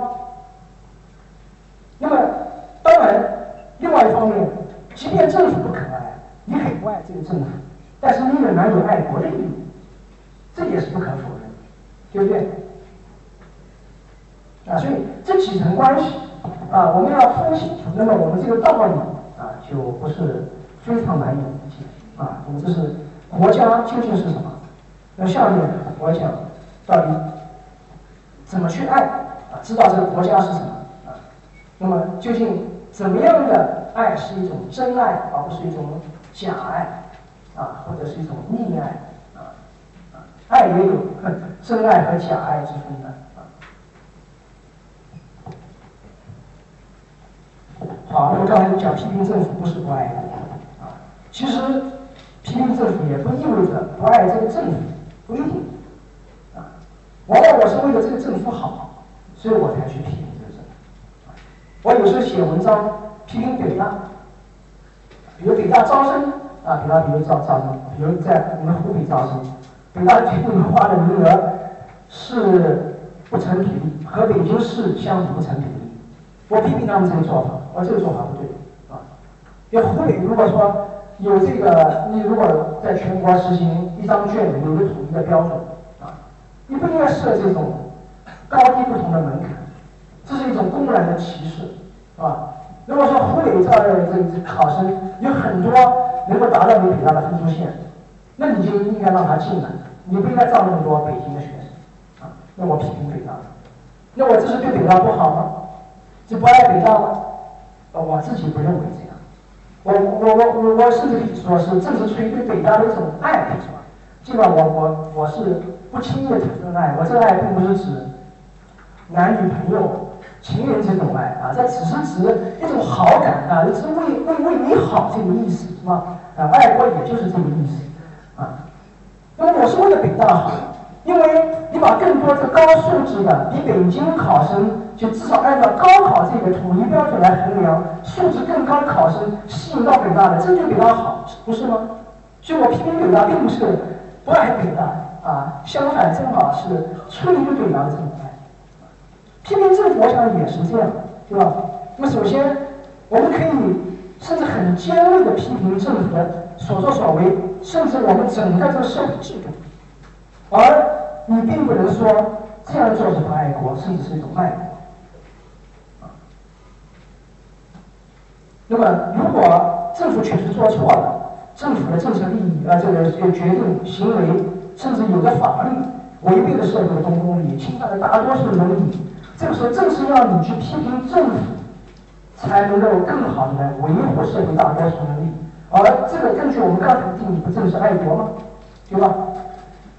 你所以盲目的站在政府一边为他说好话，就和我盲目的站在北大这一边为北大叫好，这是耽误了北大，啊，耽误了我们政府，而不是爱国。啊，那么用我我刚才所说的关系啊，这个人民和政府的关系，人民应该是父母，政府是子女。父母怎么去教育子女，怎么对待子女，啊？你不能老是说，哎呀，这个你做的多棒多棒，是吧？啊，呃，他做什么事情你都表扬肯定，啊，这样肯定会把他宠坏，啊，所以我刚刚讲，爱没有真爱和假爱之分，啊，当这个人民去批评政府的时候，啊，他并不是这个不爱这个国或不爱这个政府，啊。那么这个有时候正正是因为恨铁不成钢，正是因为希望这个政府变得更好，这个国家变得更好，所以才采用了一些这个可能比较尖刻的言辞啊，这并不是不爱国。啊，那么如何对待我刚才所说的？有时候我们针对的矛头，我们这矛头所针对的不是政府，而是人民大多数人，啊，是整个的这个民族，把你说的一无是处，啊，是吧？这个台湾作家博洋刚刚去世，啊，他写过一本很有名的、非常畅销的《丑陋的中国人》，啊，就是把这个中国文化。健康文化，每个人都从这健康文化里面出来的，给熏得黑乎乎的，对吧？那么，如果说我们不能够批评这个民族或者人民啊，那么这本书就应该被禁止，因为它是在卖国，不是吗？他把我们民族贬得一无是处，啊，批评的东西都是我们整个这个民族的这这些痛处啊。软肋，对吧？这不是不爱国吗？这不是卖国吗？我想大家都有基本的理智，都不会这么去看这个问题。那么，一个进取的民族当然应该包容不同的意见，包括对自己毫不留情，甚至是非常尖刻、刻薄，就是在我们看来是很恶意的那些批评。啊，这些批评都要。有一种宽容的心态去包容，如果你没有这种心态，那你这个民族就不能进步。因为任何民族都有优点，我们民族也有很多优点，但问题是我们也有很多所谓的劣根性啊。那这些这些劣根性是会阻碍我们的民族的进步和发展啊。所以当这个你去批评的时候，你在做的一件事情是对我们民族，对我们民族来说是好事，而不是坏事。啊那这究竟是卖国还是爱国呢？是吧？当然，问题是有的批评可能正确，有的批评可能错误。但问题是，你没法去鉴别哪种批评是正确的，哪种批评是错的。当你把那些自以为错的批评拒之门外的时候，你很可能把那些正确的批评拒之门外，这个没有办法去鉴别。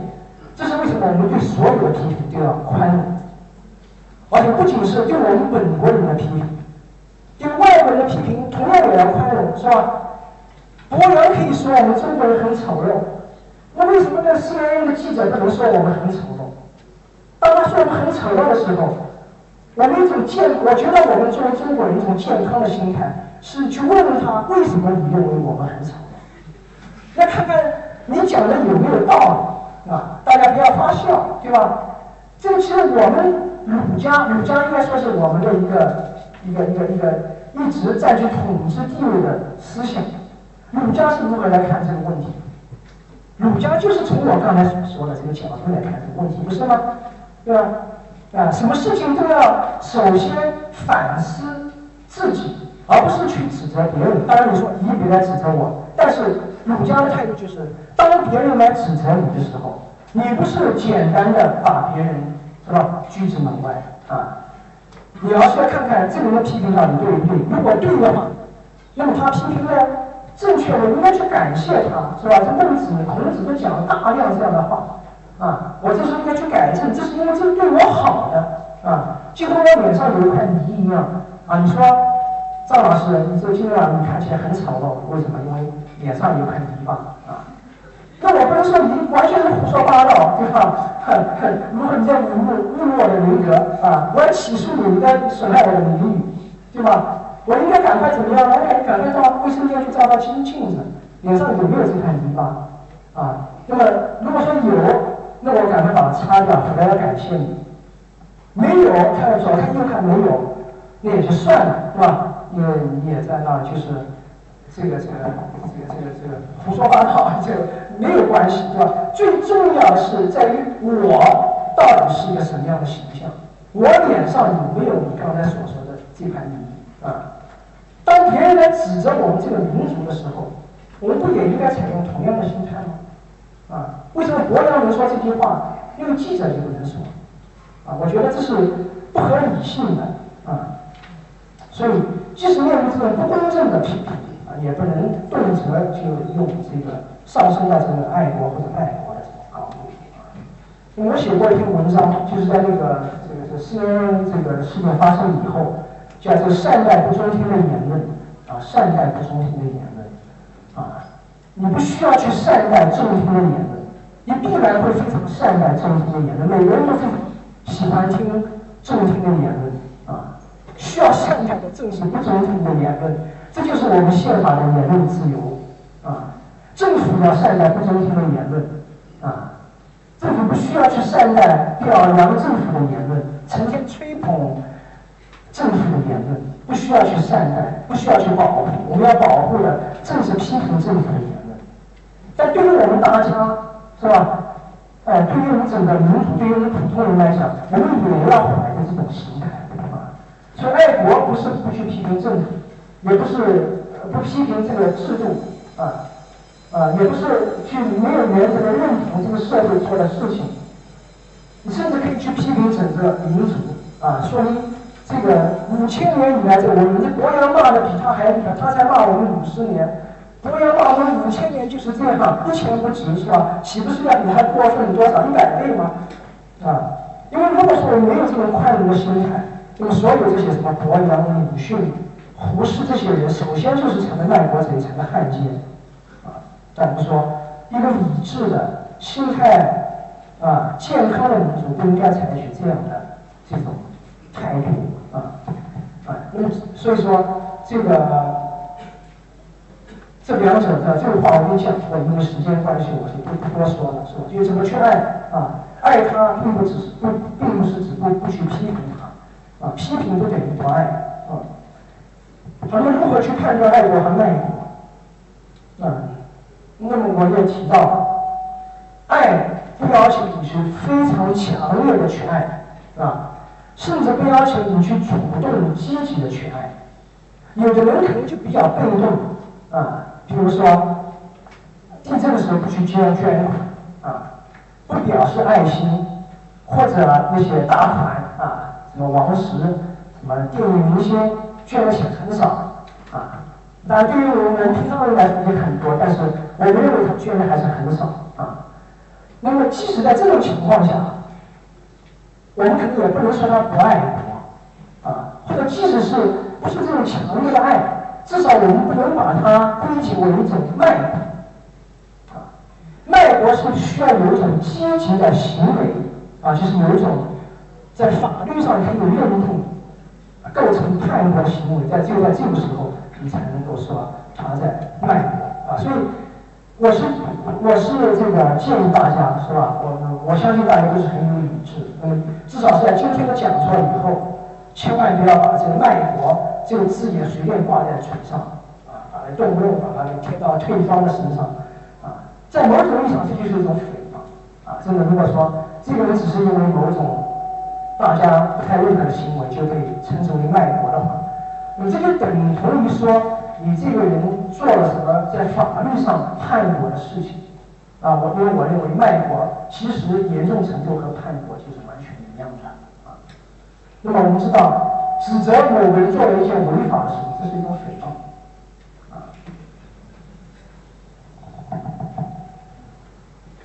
我是我是主张大家有言论自由，大家争论的时候。这个尖锐的言辞，但是也是要适当把握分寸。尤其是在这个一般情况下，啊，除了在这个战争的年代，没有真正的所谓汉奸卖国贼，没有啊。如果你真正的以人为本，尊重人，其实也不会产生这种态度，啊，啊，这个是这个就是说，这个尤其是。我们一般的人是吧，都对自己的家乡、对自己的国家会有一种自然的情感啊，除非他有一种什么巨大的利益，或者是啊诱惑，或者是压力，促使他叛国啊，也就是卖国，否则我们不会这么去做啊。所以这个这个，尤其是我们今天强调以人为本啊，不要再动辄乱扣这种卖国的帽子。就弄得不好是吧？卖国呃，这个爱国主义就往往会呃，这个变成一种排外主义。因为爱国的真意并不是去盲目的肯定我们自己，啊去这个啊或者批评别的国家。大家如果去读宪法教材的话，以前以前就是这种情况啊，我们的制度是世界上最好的制度，我们现在这这种说法已经逐渐消失了啊。批评我们自己的制度，或者表扬其他国家的制度，这跟爱国卖国没有关系啊。但弄不好，大家这种爱国主义情绪，所谓的我在我看来打引号的情绪高涨以后，就会很容易发展出来像抵制家乐福啊、抗议 CNN 这种排外这这种做法啊。那么，当然在历史上啊，我们整个这个近代史就是。这种波澜壮阔的 这个爱国主义的历史啊，那么最后它就发展成为一种排外的历史。从鸦片战争到五四运动，一直到现在啊，那么我们基本上就处于这种悖论啊，因为为什么？因为确实这也是一个矛盾啊。西方的制度是好的，但是它这个好的制度是和它那些啊战争啊、炮火啊、鸦片同时被输入到中国，所以我们中国人。面临这种两难选择，是不你拒绝他的鸦片，啊，你拒绝他物质上的鸦片，就要拒绝他精神上的鸦片，他的制度上的那些东西就不能再去借鉴，是吧？所有的来自美国的、英国的东西，就要通通打上一个什么标签，啊，那么这个当然是这个呃，我们没有必要这么做，啊，这个但是这确实是我们近代史所面临的一个矛盾。那么一旦这个爱国变成排外以后，我们中国在制度和思想上吸收啊西方的这些有益的东西，就受到了阻碍，以致走过了一段很长的弯路啊。这就是我讲的这个这种狭隘的所谓爱国主义，会导致呃极其巨大的成本。呃，什么是谁有资格去评判爱国和卖国啊？我我我刚才已经讲了，在一般情况下是不需要去评判。啊，即使需要评判，那也必须通过法律上的途径。啊，也就是说，要有一个这个中立的、公正的机构啊，司法机构去判断这个人到底有没有叛国。那么在一般情况下，政府是啊，呃，首先就是说，政策上的争论不应该被归为什么卖国、叛国，不存在这个啊。所有的政策的主张或者立场，无论他的初衷是什么，是吧？最后都归结为对这个国家、对这个人民的这个利和弊啊。它的出发点都是好的，尽管的效果上它可能是有利的或者有害。所以既然如此，政策之争就无所谓爱国还是卖国。啊，那么如果说我们对于这个政策制度没有宽容，那么最后很可能就会导致一种非理性的现象。也就是说，没有道理的那个主张、那个立场，他也可以用这种政治口号，用这种标签、爱国主义的标签来迫使对方沉默，通过舆论的道德的压力迫使对方对方沉默。而这这对一个国家的利益显然是不利的。好，那么这个谁有资格评判？首先，政府不是一个适当的评判者，是吧？道理很简单，因为很多时候政府行为正是公正评议的焦点。所以说，根据一个我们这个法治的基本原则，就是任何人不能做到自己案子的法官，啊，也不能既做运动员又做裁判员，就是我们中国的这个比喻非常形象。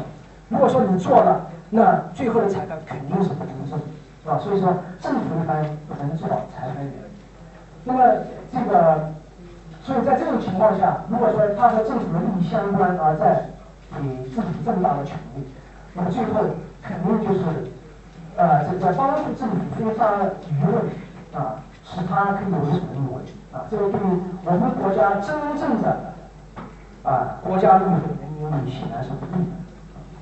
在这个极少数涉及叛国行为的时候，那么可以让一个中立的司法机构去在法律上做出判决。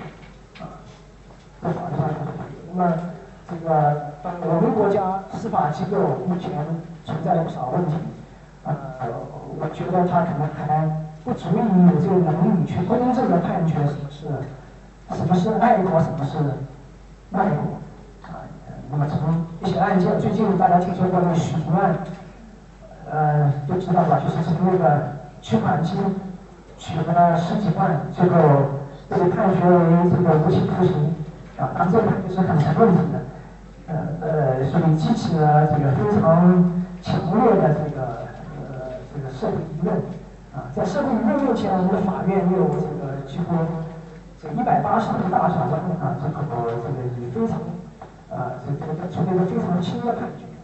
那么，诸如此类的案件表明，我们的法院不仅会受到政府干预，同时也不足以抵抗这个社会压力所以，当一个事件已经存在这种截然分明的社会立场的时候，它很可能得不到一个公正的判决。啊，这个爱国和自由言论，在绝大多数情况下，任何言论都不可能构成卖国或者叛国。那么，正是为了社会的安定啊，必须要给这个自由言论留下空间啊。今天我们也没有，因为我们不是专门讲自由言论，所以我们没有时间专门探讨自由言论对这个国家的作用。我们国家过去的灾难，很多的灾难都是因为没有自由言论所造成的啊。所以要给自由言论和思想留下空间啊，不要动辄这个挥舞爱国或者卖国的大棒。啊，随便扣帽子、打棍子啊，其实就是建立在方法论的个体组织上的这种爱国主义的道理也很简单，就是对我们自己的人民要好一点，至少不要用爱国主义这种口号来打击迫害我们自己。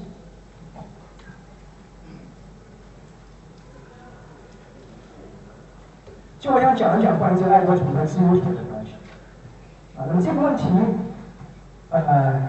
在这个是呃地震过程当中也出现了啊啊，就是那个范跑跑，那个事例是吧？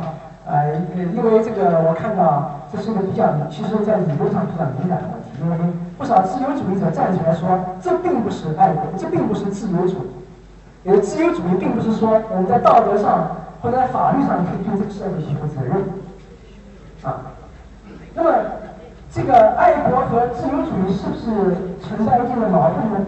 啊，我认为它那这两者之间是存在一定的、一定一一定的紧张关系，啊，不一定有这种必然的矛盾，但是确实有这种紧张关系。那就是爱国主义往往要求我们放弃所谓小我，舍小我啊，取大我啊，要爱比自己更大的这个集体啊。那么自由主义这是一种人本主义。啊，呃，要求我们把这个关怀集中在个人身上，啊，那么要如果在这两者个人和集体之间要做选择，呃，这个呃自由主义毫无疑问的选择个人，而不是集体，啊，那么这个涉及我们跟前些年所争论的这个焦点，就是究竟是主权之上还是人权之上？爱国主义啊，也就是这一种单纯的，在我看来叫狭隘的爱国主义。强调国家的主权和领土完整啊，这是至高无上、神圣不可侵犯的东西啊。那么这个不允许任何的借口来进行这个损害啊，包括别的国家来指责我们的人权，比如说这尤其是西藏那个地方的人权，我们马上就会回之于这是别有用心，这在分裂国家啊。所以说，不能以任何借口啊来这个。损害我们的领土完整，啊，那么自由主义这是正好相反，啊，那么无论主权听起来如何神圣，都不能够压制人权提供正当理由，啊，那么这个口头上的这这种爱国主义，啊，不是头脑简单的或者这个给遮住的，就是别有用心，啊，或者就是对这个就对什么是真正的国家没有正确的理解。或者是他明明理解，但是他有意的要误导大家，啊，要为这个统治者啊，为统治者的这个行为提供合法性，但是回到这个方法论的个体主义，我认为两者之间其实并不存在什么必然的矛盾，啊，那这个方法论个体主义呢，有助于缓解这两者的紧张关系，因为他把这个国家归结为以具体的个人所组成的集体。啊，所以爱国主义在某种意义上就可以落到自由主义这个层次上，因为爱国首先要求我们关心具体人的命运。爱国是什么？爱国不是一种可抽象、空洞的爱国，而是要体现在具体的爱人的过程当中，是吧？所以这个胡适啊，当时这个北大的学生问他啊，怎么样来为我们国家来争自由？胡适胡适告诉他说：“你不要为我们的国家争自由，你为你自己争自由，因为你也是这个国家的一份子。你为这个，你为自己争得的自由，你也就等于是在为国家争自由。这就是自由主义或者说是方法论个体主义的东西啊，是他他的这种思维方式。那么自由主义并不反对爱国，但是爱国不能使这种狭隘的、盲目的、冲动啊。所以对于自由主义来说啊，问题不是要不要爱国啊，问题是如何让我们的国家变得更可爱，因为。如果一个国家的治理很糟糕，确实也难以有这种号召力啊，让大家真正的去爱这个国家啊。虽然虽然这个汶川地震是吧？虽然这个这个像西藏事件激起了我们爱国情感，但是其实你在涉及我们自己利益的时候，你可以看到网上还是有相当一部分所谓不爱国啊。但如果说我们自己这个国家治理的更好，这种情况很可能会发生很大的改变啊。那么我刚才说了，在理论上无论如何我们是要爱国的啊，因为你把落实到这个人文主义这种爱国观念上。你都我们不管是吧？你生活在中国，物质条件不如美国，但毕竟你在中国生活了那么多年啊，你吃的饭、喝的水、受的教育都是中国人为你提供的，是吧？你最后你对这个国家应该有有一个很起码的义务。但从客观的来说，那么一个国家如果，也就是说这个政府这个制度如果不可爱的话，确实会让很多人觉得缺乏这个爱国的热情，啊，呃，那么这个当然是一种认识上的错误啊，但这种错误之所以经常发生，这说明国家和政府和制度并不是完全独立，而是相互联系的两个实体啊。所以，怎么样真正的去爱国啊？那么，自由主义就是要问这个，把它转化为一个现实问题，就是如何从制度上让这个国家变得更可爱一些。那么，在这个，尤其在国家的这种现实状况啊，如果说目前的现实状况不是很好，和这个个人对国家的态度啊。这个真正爱国的人不是那么多，这两者之间，自由主义所要求并不是强调我们爱国的这种情感，尽管我认为我们还是应应该去爱，但是我们所要做的是如何，是吧？改变这个国家，而不是改变我们个人的态度。通过改变这个国家，让我们有更多的个人改变他的态度，有更多的个人真正的去爱。这道理其实很简单，不是？就跟你们出去谈朋友一样，啊，你找个女朋友，女朋友这个不爱你啊，这个因为你长得不好看啊，这可能没办法，是吧？啊，但因为你的举止不文明啊，谈吐啊不够这个儒雅，或者你的成绩啊表现不够好啊，你不能老是要求说你怎么老不爱我啊？你应该爱我啊。是吧？这个我们说，你这样谈恋爱肯定要失败的，是吧？啊，那么你能做，那就是让自己变得更好，是吧？他如果对你的成绩更在乎，你赶快回去花更多的学习呃时间去学习，把你的学习成绩提高的这更快一些啊。如果你的这个谈吐啊，他这个谈吐有有有觉得有问题，是吧？那么不妨在这一方面多花些功夫。那么只有这样才能够让你去让他去爱你，对吧。所以对一个国家来说也是这样的，所以我觉得是我们是应该可以超越主权和人权的争论，因为主权和人权两者之间并没有什么冲突啊，呃，我甚至可以说这两者之间是一致的。如果说这个国家不能够充分的保障主权，那么它也不能够去保障人权。反过来，它如果不能保护人权，最后它也不能真正的建立我们的主权，因为。绝大多数人民的人权保障不了，这个国家的生存状况一定很糟糕，对吧？那么我们在世界上其实也并不能抬抬不起头，别人不断会有这个或者那个口实来指责你啊，来贬损你啊，所以这两者之间是这个相互关联的啊，即使你这个主权意识靠武力建立起来了。那么这样的主权其实也是只是一种虚荣，对于我们广大老百姓来说，没有什么实质意义。那么主权和人权呢，没有必要冲突啊。那我们完全可以对内是吧，倡导主权要保啊，就对内倡导人权啊，对内倡导主权就错了啊。在人民面前，政府是没有主权的，只是在对其他国家的政府面前。啊，我们的政府因为代表中国人民，所以它有主权。所以对外应该张扬主权，啊，要要要要要要要保保障中国的主权，但对内是创造人权。啊，那么最终的判断标准，我想其实还是人权，因为放放这个个体主义是吧？因为构成这个国家的无非就是我们人啊，国家的目的也就是促进和保障这些人的权利，啊，所以。在国家和人民之间，人民是目的，国家只是或者我这儿指的国家就指的是政府，政府只是一种工具，啊，某一种形式的制度也是一种工具，它不是目的，啊，我们不是去追求宪法当中规定这些制度，为了追求这些制度而去追求，我们追求追求这些制度，是因为它能够保障我们的一些根本利益。如果说这些制度不能保障我们的根本利益，那我们不妨换一种制度，换一种更能够保障我们权利的制度，对吧？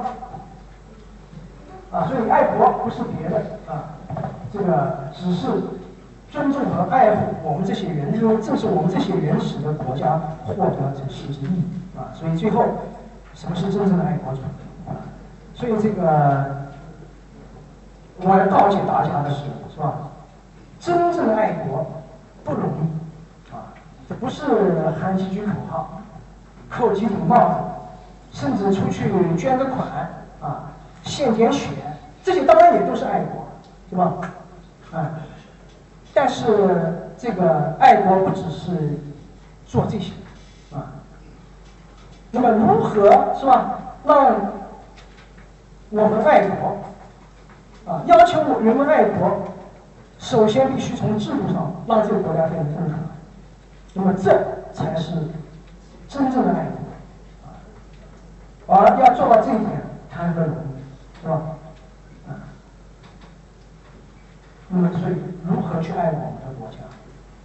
所以这就我把这这个最后这个问题留给大家啊！我认为要爱中国这个国家，那么就要做真正对这个国家有益的事情。也就是说，要改善我们的制度，是吧？解决我们的问题，我们的社会问题很多，我们的制度还很多后果，要保障我们自己的权利，啊，很多时候我们的权利还得不到保障，所以只有真正的去落实这些事情，才能被称之称之为爱国，啊，这就是我所理解的真正的爱国者。谢谢。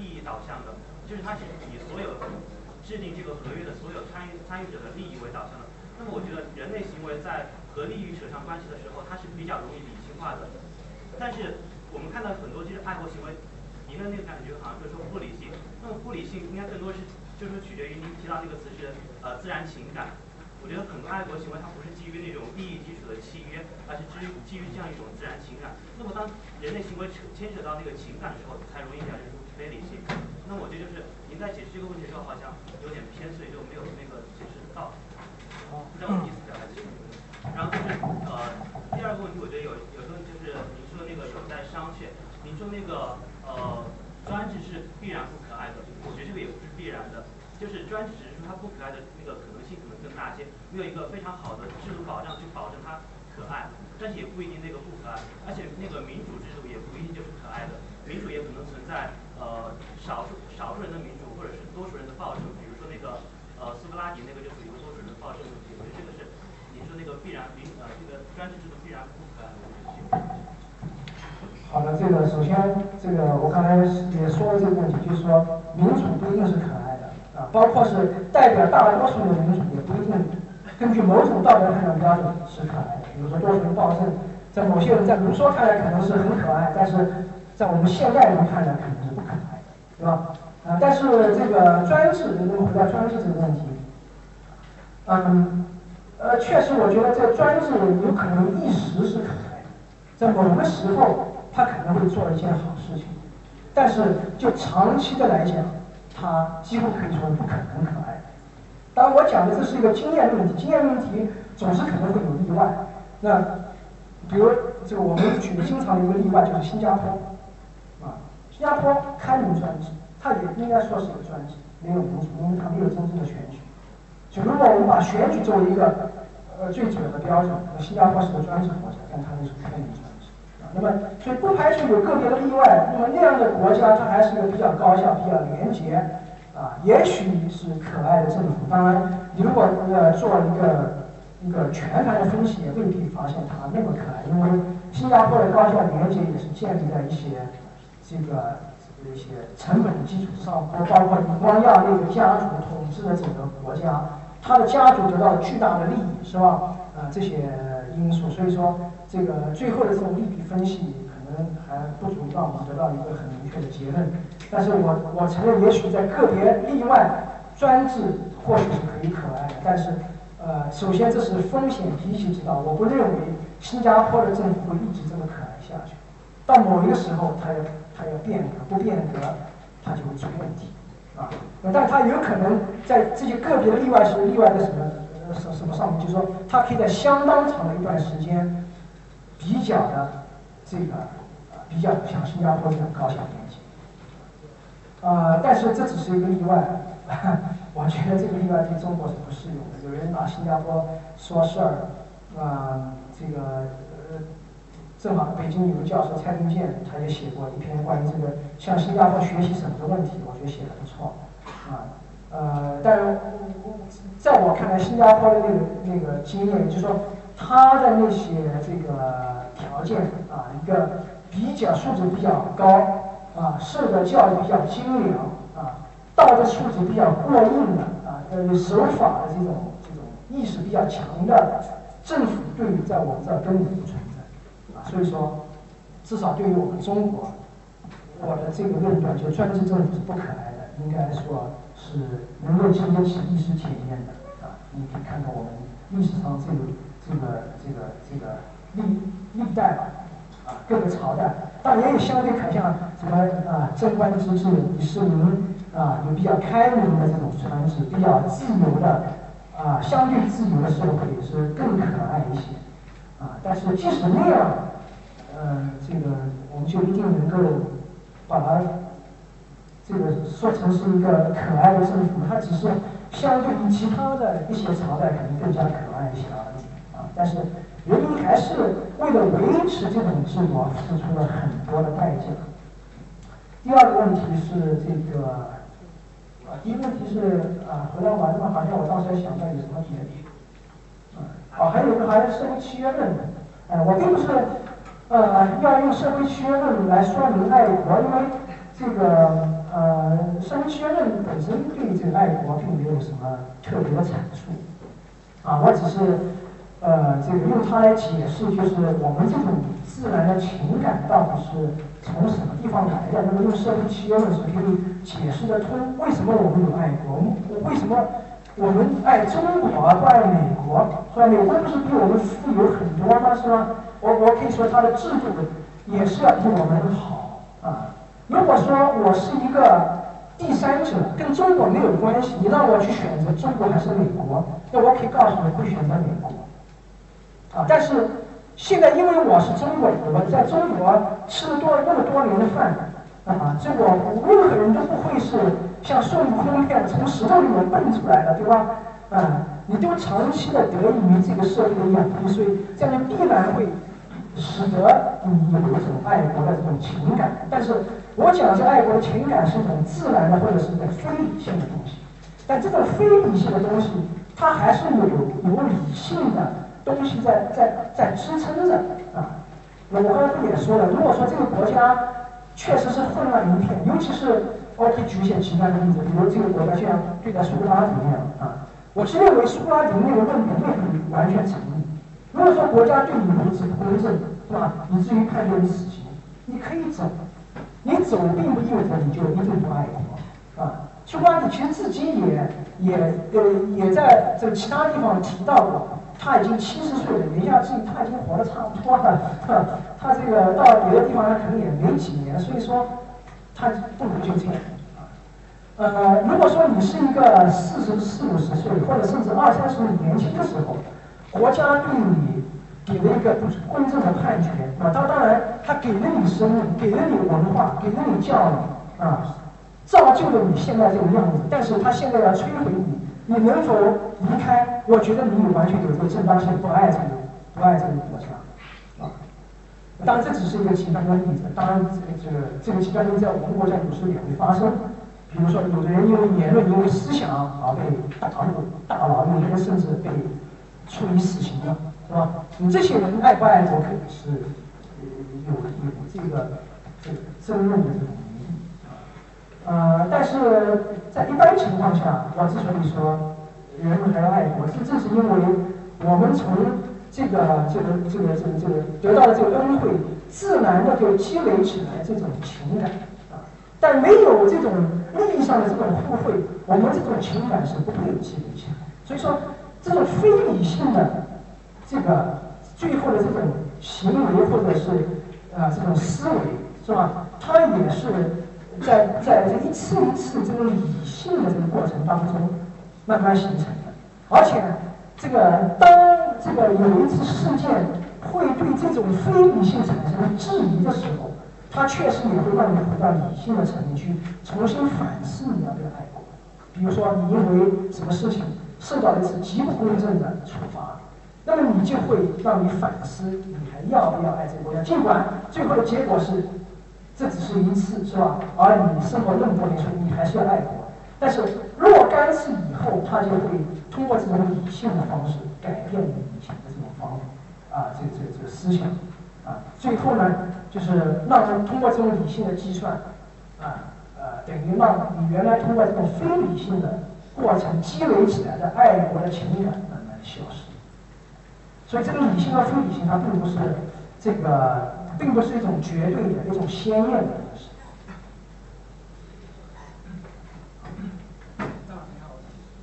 嗯很荣幸听到你的精彩报道我有两个问题。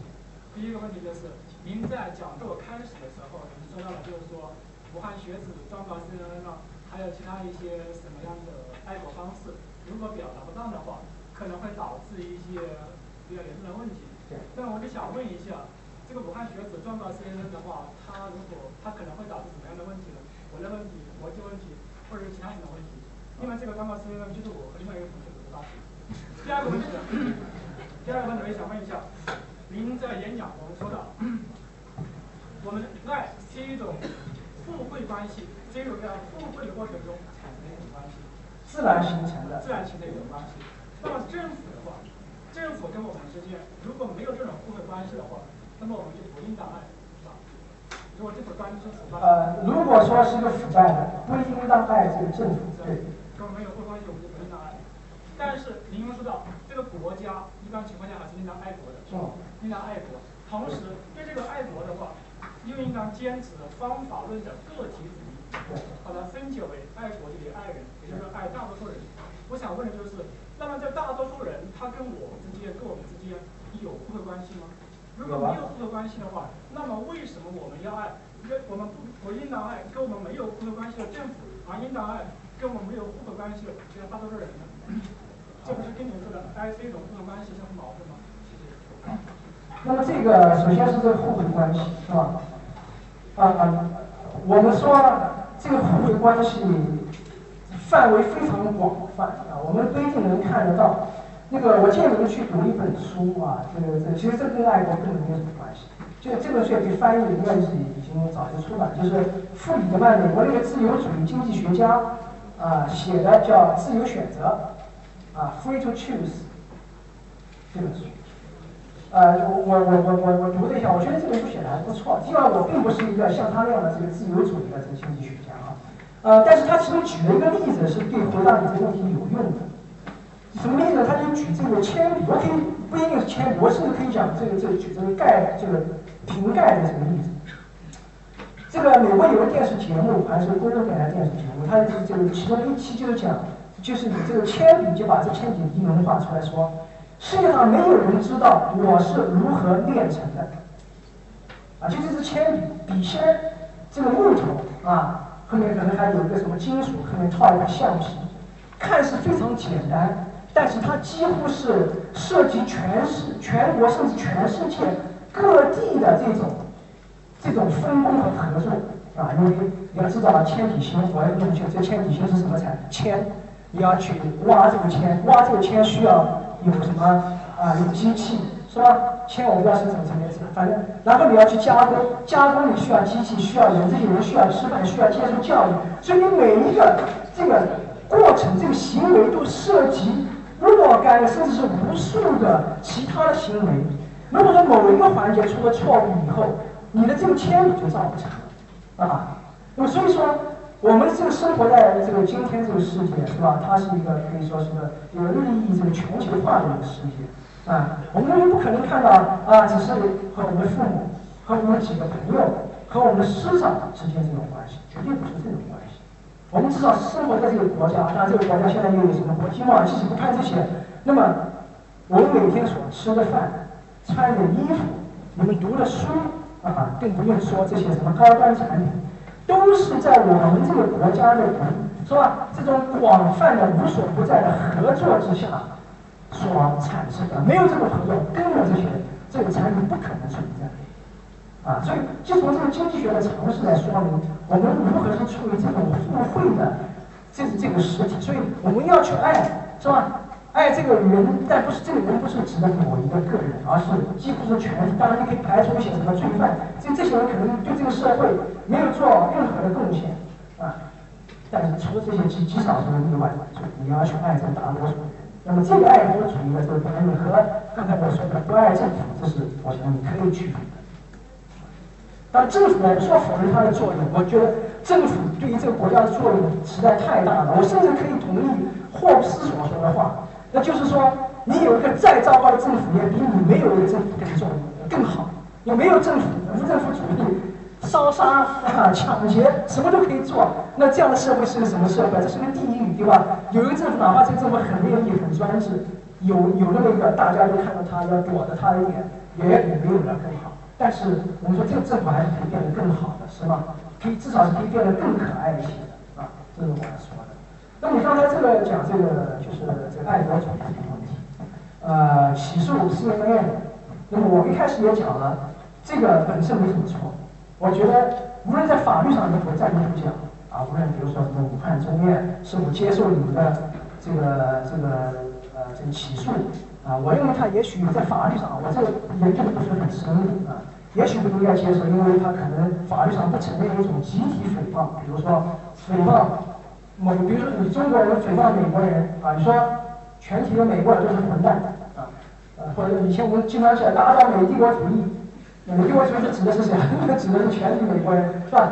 他是不能来起诉你说他诽谤了整个美国人，因为法律人说是，其实您如果你学法学的话，你会体体会的非常清楚，因为法学是非常个体主义，那法律就是在这个诉讼过程当中，诉讼必须是有具体的人。哪怕你一个集体诉讼、集团诉讼，集团诉讼里面你再大的集团，好几百个甚至几千个人，你也必须是落实到一个一个人，他也是由集体这个个体组成的，无论再大啊，都是由个体组成的，是吗？啊，但是对于这整个一个国家人，可能还没有这么大的一个集体诉讼，说我代表整个中国人民，是吧？来起诉你，现在没有，啊，但是撇开这个问题不谈，那么我认为，就是无论它在法律上有没有道理。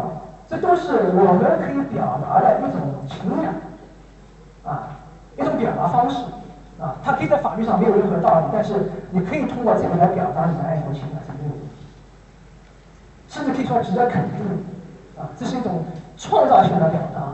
但是我是我要说的，呃，而且就说这个创造性的表达，我认为不会产生任何可见的危害，啊，那你说损害谁的利益呢？啊，无非就是这个让 CNN 感觉到一点压力，还有那个评论员啊感觉到一点压力，是吧？就我们中国人似乎是有利而没有害，啊，那表面上我也可以这个这个支持这样的这个论点，但是我认为这个要小心，为什么？因为我能够看到的是这种思维啊，它体现出一种比较危险的倾向，那就是宽容，那就是排外，啊，那。这个我不是，那我我是不是可以问你同样问你一个问题，对吧？那当这个 CNN 来贬低我们的时候，你可以去起诉。那你为什么没有选择去起诉博洋啊，丑陋的中国人，或者起诉鲁迅？鲁迅在我们大家面前都是个英雄啊，但他讲的阿 Q，其实阿 Q 不是我们每个中国人都多少有一点吗？对吧？他讲的并不是那个时代的人啊，只是如果说你们认为你们不是阿 Q 的话，你们才是阿 Q。为什么？因为你觉得好像他讲的不是你，鲁迅讲的就是你，你应该去起诉鲁迅，啊，他讲了我们所有的人，对吧？老师，这个我想回答一下，我想回答这两个问题。第一个问题就是说，你刚才说那个虽然那个辱骂的话，它是主要是一个集体是吧？对于这个问题的话，我们咨询过很多国际法的专家，从法律技术层面上来讲是没有任何问题，而且我们是中国也能接受的。另外第二个问题的话，您说鲁迅说我们中国人是阿 Q 的话。他跟 CNN 辱骂中国人完全是两回事。阿 Q 精神是我们中国人人性中的一种劣根性，也就是说一种缺陷、一种缺点。但是 CNN 说什么呢？说我们中国人是一帮混蛋。难道混蛋也是中国人的性格缺陷和缺点吗？那这个有缺陷的，他也可以跟你问，跟你这么说对吧？如果说你这个名字都是缺陷，那不也是跟他所说的没有太多出入吗？对吧？都是负面评价，只是一个程度而已。他说你有很多缺陷，你有劣根性。阿 Q，那那他就说，我就说阿 Q 是混蛋，你有意见吗？对吧？阿 Q 是混蛋，然后你说我们都都是阿 Q，对吧？但是我觉得话，就是鲁迅，鲁迅他批评阿 Q 的话。他在批评我们中国人呢，就是说有这一种不好的方面，他希望我们中国人进行改正，有这种不好的方面，是吧？就是说，比如说，他那完全就是个人意，就是缺点。但是 CNN 辱骂的话，就是说你是一帮混蛋，是恶棍。辱骂就是辱骂而已，他没有任何这个正面的作用。鲁迅也说过，辱骂和恐吓绝不是战斗，所以鲁迅是不同意辱骂的。嗯。他 CNN 是辱骂，跟鲁迅批评阿 Q 不是辱骂。啊。嗯，对，我觉得这个。呃，我并不认为这个这个他那个 CNN 就是鲁迅嘛，是吧？但是我觉得就说有很多事情是比较难以区分的，啊，尽管你可以说这个鲁迅那个不是辱骂，他这个是辱骂。鲁迅那个有积极意义，尽管他表面上是消极的，但他促使我们改正。CNN 呢，那只是让我们愤怒，是吗？有什么积极意义啊？没什么，好像没什么积极意义，啊，但是，呃。你们如果这个学了言论自由以后，那言论自由里面那些理论可能对你们会有所帮助，啊，那么就是我刚才也也有个标题，就是说这个问题：善待不中听的理论，或者说说的这个白一点，就善待辱骂，行吧？善待辱骂，啊，呃，这就比较极端的一种表达方式了，是吧？因为呃，这个什么东西对我们有利，什么东西对我们有害，啊，什么东西是积极的？什么东西就是纯粹消极的，我们未必能够看得到啊！你你能你能这个百分之百的就觉得这个 CNN 这个完全是错的吗？网上也有人说，也有可能为数不多的个别人说他妈的对，这这这些是中国人说的啊，中国的网民说的是吧？那你能一定说你就是对的，他们就完全是错的吗？绝对是错的吗？以后也绝对不可能对吗？啊，鲁迅的那个东西，他就对中国只有利没有害吗？是吧？所以说你在分析这个利弊的时候，我们往往会看走眼啊，而我们历史上也有很多时候看走眼。这次我还写了一篇文章，后来那篇文章结果没有人在在在在这个正式呃就是平面媒体上发，所以我就只好把它放在网上。就是关于这哀悼日啊，哀悼日不是这个，呃，这个哀悼日的优思嘛，对吧？就是这个这个强制，呃，有人说这不是强制，是体现民意。但是其实你去问问那些电视台、那些报纸的人，你就知道，这就是上面的规定，中宣部规定，是吧？你能报什么，不能报什么。当你把电视机打开，你看到所有的频道就是一个画面的时候，你知道这不是一种自觉的这个啊，这个这个这个符合民意的行为，你知道这是一种一种这个呃这个这个自上而下这种规定的行为，对吧？啊呃，那么有的人就出来说你这是欺人一天吧，是吧？规定这个哀悼日有什么了不得？我看不到这个规定哀悼日会对中国产生任何的危害，对这次抗震救灾不会产生任何的危害。而且我把它这个和呃我们历史上的两次四九年两次产生了重大危害的事件相提并论，一次就是彭德怀在庐山会议上反对大跃进，还居然还有人打电话。喂，马上。呃，还有一次是那个马上来，马上来，马上来他的那个如火如荼啊，马上压下去。而它产生的后果大家都应该知道，一次是这个是不是我们该关门了还是怎么回事？换换换这个话筒，这个节能换人还给他了。啊好好，就是就是这样。呃，这个一次是人口的大幅度锐减，饿死三千万，是吧？一次是人口的大幅度增长，据说平白无故增长了四亿。如果说我们听了马云说的话，那么我们现在很可能只有十亿，而不是十四亿，将近十四亿人口，啊。我们说这个人口的一一涨一落，最后其实它的实质都是一样，因为它的实际后果都是由压制言论自由造成的。如果说马云出的言论可以被公开发表啊，我们不要对他进行这种啊群体性炮轰式的这种口诛笔伐，对彭德怀的那个言论不要进行这种口诛笔伐，后果会好得多。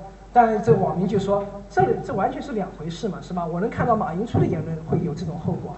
彭德怀的言论会有这种后果，但是哀悼的这种言论有这个后果吗？他们觉得没有啊。我说我也同意没有，但是这种思维方式、这种习惯，在本质上是完全一样啊。它所产生的这种危险完全一样的，是吧？你今天可以压制哀悼，明天你可以压制别的什么？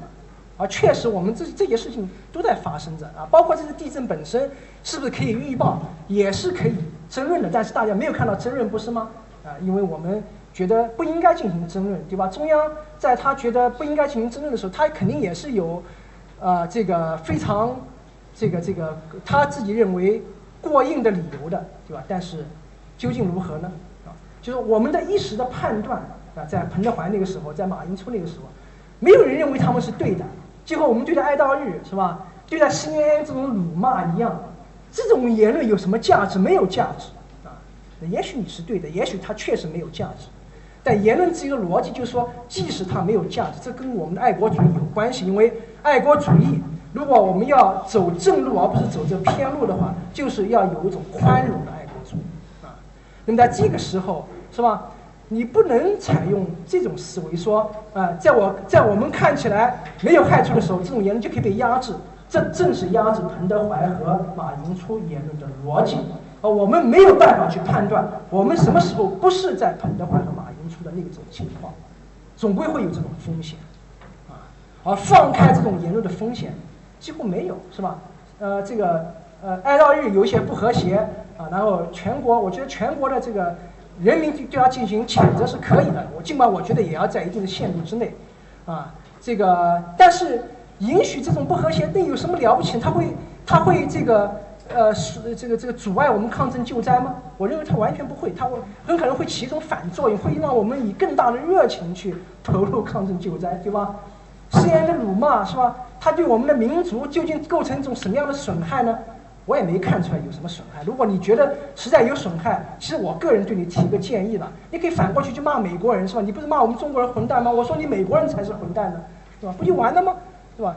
呃，当然起诉可以，但是大家都要这个心里面要有呃有那么一种戒惧啊，就是说要防止这个东西来自于一种不宽容啊，因为这种不宽容是会让我们吃大亏的。不要对自己过分自信，不要以为自己做的总是正确的，要给你的反对的你的那一边留下一点余地啊。那么这个看上去是不爱国的，因为爱国这就是一个立场，对不对？你这爱国的对面是什么？不就是不爱国，甚至是卖国吗？啊！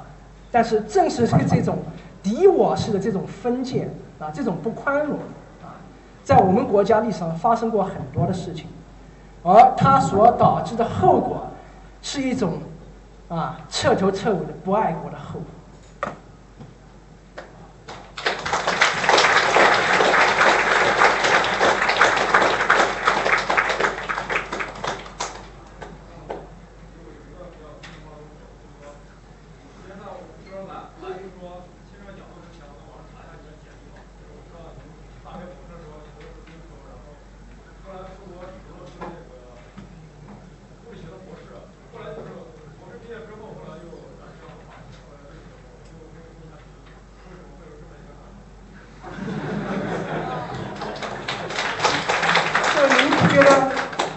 主义很有意思吗？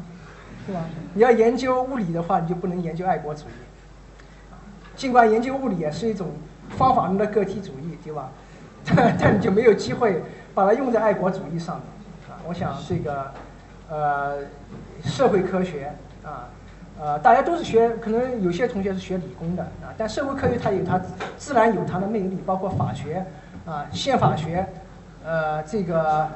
这些东西我都爱，是吧？物理学我其实也爱，哈，所谓的爱，哈，再次谈论爱。但是我更某种意义上，我更爱这个，这个，这我现在所做的这个行当啊，更爱我现在所研究的爱国主义这个问题。好，还有一个，问题，您在演讲的一开始说，呃，对于美国呃攻打伊拉克的问题。如果伊拉克民众能够自由和平的生活，也没有什么不好。对。然后后来您又说，我们用我们应该对外坚持主权，对内坚持人权。我们可以用我们自己的这种思想去抵制那种美国的人权高于主权的言论。那这两者之间期间，啊，我不是对，是不是有点矛盾？也就是说，我们的伊拉克人民是不是也应该对美国宣扬我们的主权，而而去以自己内政的方式来解决我们的人权问题？谢谢。啊，我我刚才这个这一点我就没有发挥，因为时间关系。我这边讲就说，呃，确实是可以这样。我并没有说他绝对的应该是对外要张扬这个主权，因为我最后也要说到，就是说落脚点还是这个国家本身的人权，是吧？你对外片面的强调主权，甚至以此为借口，就是对他的对我们人权的指责视而不见，这不是一种好做法。但是我觉得就是说，那么美国用这样一种武力的方式，您认为是否？或者说，我们对外坚持主权和对内坚持人权，它这种拿捏的这样的一个度，我们应该去怎样度量它？我觉得对我们国家很简单，我们可以对外张扬主权，是吧？但张扬主权是指什么呢？就是无非就指我不能让你来武力侵犯，像你打伊拉克那样，我不允许你这样来侵犯我中国的领土，或者在我们国家搞。比如说演变啊，所谓什么和平演变，我觉得这个都无所谓了。但是你去到西藏什么搞分裂活动，如果有确凿的证据，那是不行，在分裂国家那不行，对吧？这就是维护我们这个基本的领土完整。但是当对方提出一些人权的指控，包括对西藏啊，到对其他地区人权的指控，我觉得我们不能随便就说这是你在这个搞这个分裂的阴谋，啊，在挑拨离离间。挑拨我们的这个民族关系，也许他他确实是在挑拨，但我就从我们哪怕就从我们这个传统的儒家思维来说，什么样对我们最好，是吧？他可以在挑拨，那么我们可以用实际行动去拒绝、去去阻止，是吧？但是对于他的那些指控，我们还是要认真对待啊！你讲我们在西方，呃，西藏侵犯人权，不尊重他的宗教信仰自由，那我们要确实看看我们是不是这么做。如果这么做，那赶紧改正对吧？那么如果因为如果你不改正，其实最后的结果就是分裂。为什么？因为西藏是个佛教，呃，这个自治区，对吧？如果说那的这个人民就是除了这个汉族移民之外，他们对佛教的这种信仰都非常的虔诚。啊，达赖喇嘛而不是我们的总书记是他们心中的神。现在你说达赖喇嘛就是个混蛋，是吧？就是一个分裂主义者。那你在这个西藏人民当中埋下的这个、这个、这个就形成的这种形象是什么呢？这种做法难道有助于我们民族团结吗？我觉得不是，是吧？你真正要落实宗教信仰自由，让他们自由去信仰他们的宗教，他们对你没有意见，因为其实哪个国家人民他说啊，我成立为自己一个独立的国家，和你这个成为中国的这个这个一部分，有多么大的区别吗？如果中国真的能允许他自由啊自治，是吧？他何必在乎到底是呃名分上属于谁呢？啊，如果说我们不那么啊，不要把所有的脏水都泼在这个达赖头上。我觉得这对我们这个改善我们的民族关系、维护我们的民族团结所做的正面的、积极的贡献，要远比我们现在做的要要要多得多。啊，那么这个，所以我们要正为我为这是为什么？我们只是对于别人的指控视而不见，这是十分有害的。别人讲的可能是对的，啊，也可能他的目的是邪恶的，但这跟我们没有什么关系，对吧？我们要看看他讲的。到底是不是事实？是事实，那赶紧改正，因为不改正，最后这个倒霉的、吃亏的是我们自己。我们不是要这个主张国家统一吗？这不是要促进民族团结吗？这如何去促进民族团结呢？这正是要这个防止美国所指控的那些事情发生。如果发生了，赶紧改正，不是吗？后面这个。凡事我觉得都要理性的去想一想。对。我想问您一个问题啊，您刚才在那个演讲开始的时候提到那个儒家，就是说到这个，呃，马克思的说，就是说一切战争都是非呃非正义的。春秋无义战，对，儒家并不是个绝对的反战主义者。比如说，对于侵略伊拉克，很可能儒家是持赞成态度。对，你说，你接着说。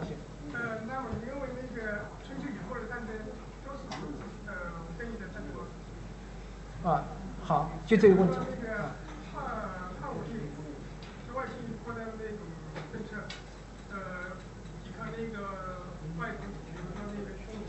啊，如果是抵御侵犯，那个另当别论，对。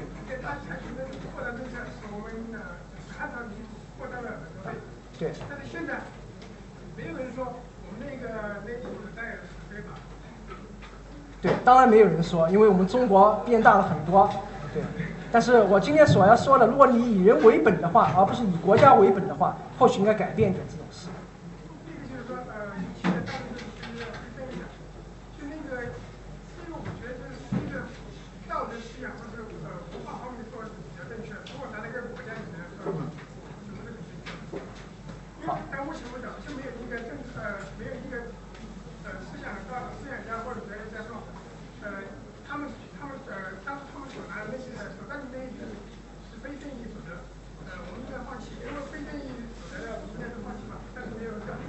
历史如果已经形成了，呃，那也就是已经是一种既得这这既成事实，是吧？我们没有必要认为这个汉武帝的非正义而放弃我们的领土，这个实在是太遥远。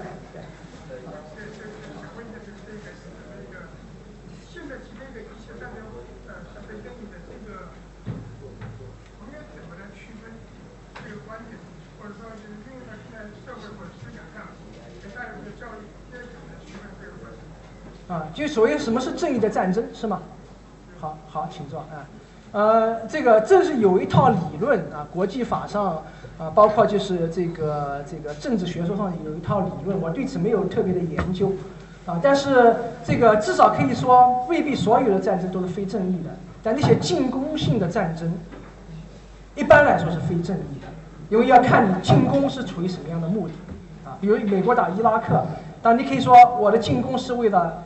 这个拔掉他的那个专制政府，啊，在某种意义上它是正义的。但是，即使你的这个目的是正义的，也存在着你的战争只是一个手段，对吧？它可以有不同的手段，也许是更有效的手段去实现这个目的。那如果说还存在更有效，或者是同样有效的手段，但是伤亡人员会比这个降低的更少，那么这还是个非正义的战争。所以说，一般情况下，进攻总是非正义的，但防守那么有可能是正义的，包括可能伊拉克政府是吧？美国来打他，他他去防守。那你说他是个专制政府，这种防守是正义的吗？还是说他应该乖乖的把这政权交出来？那么至少我们说，当别的国家来打你的时候，你防守也是一种自然所采取的一种行为，是吧？所以这个可能有点讲不清楚。但是进攻的行为，就包括春秋的时候，我们古代的这个历代啊，到了国共内战的时候，如果说他的目的就是为了自己这个自己或者自己这个政党掌权而。进行这场战争，那么这个战争就应该被认为是非正义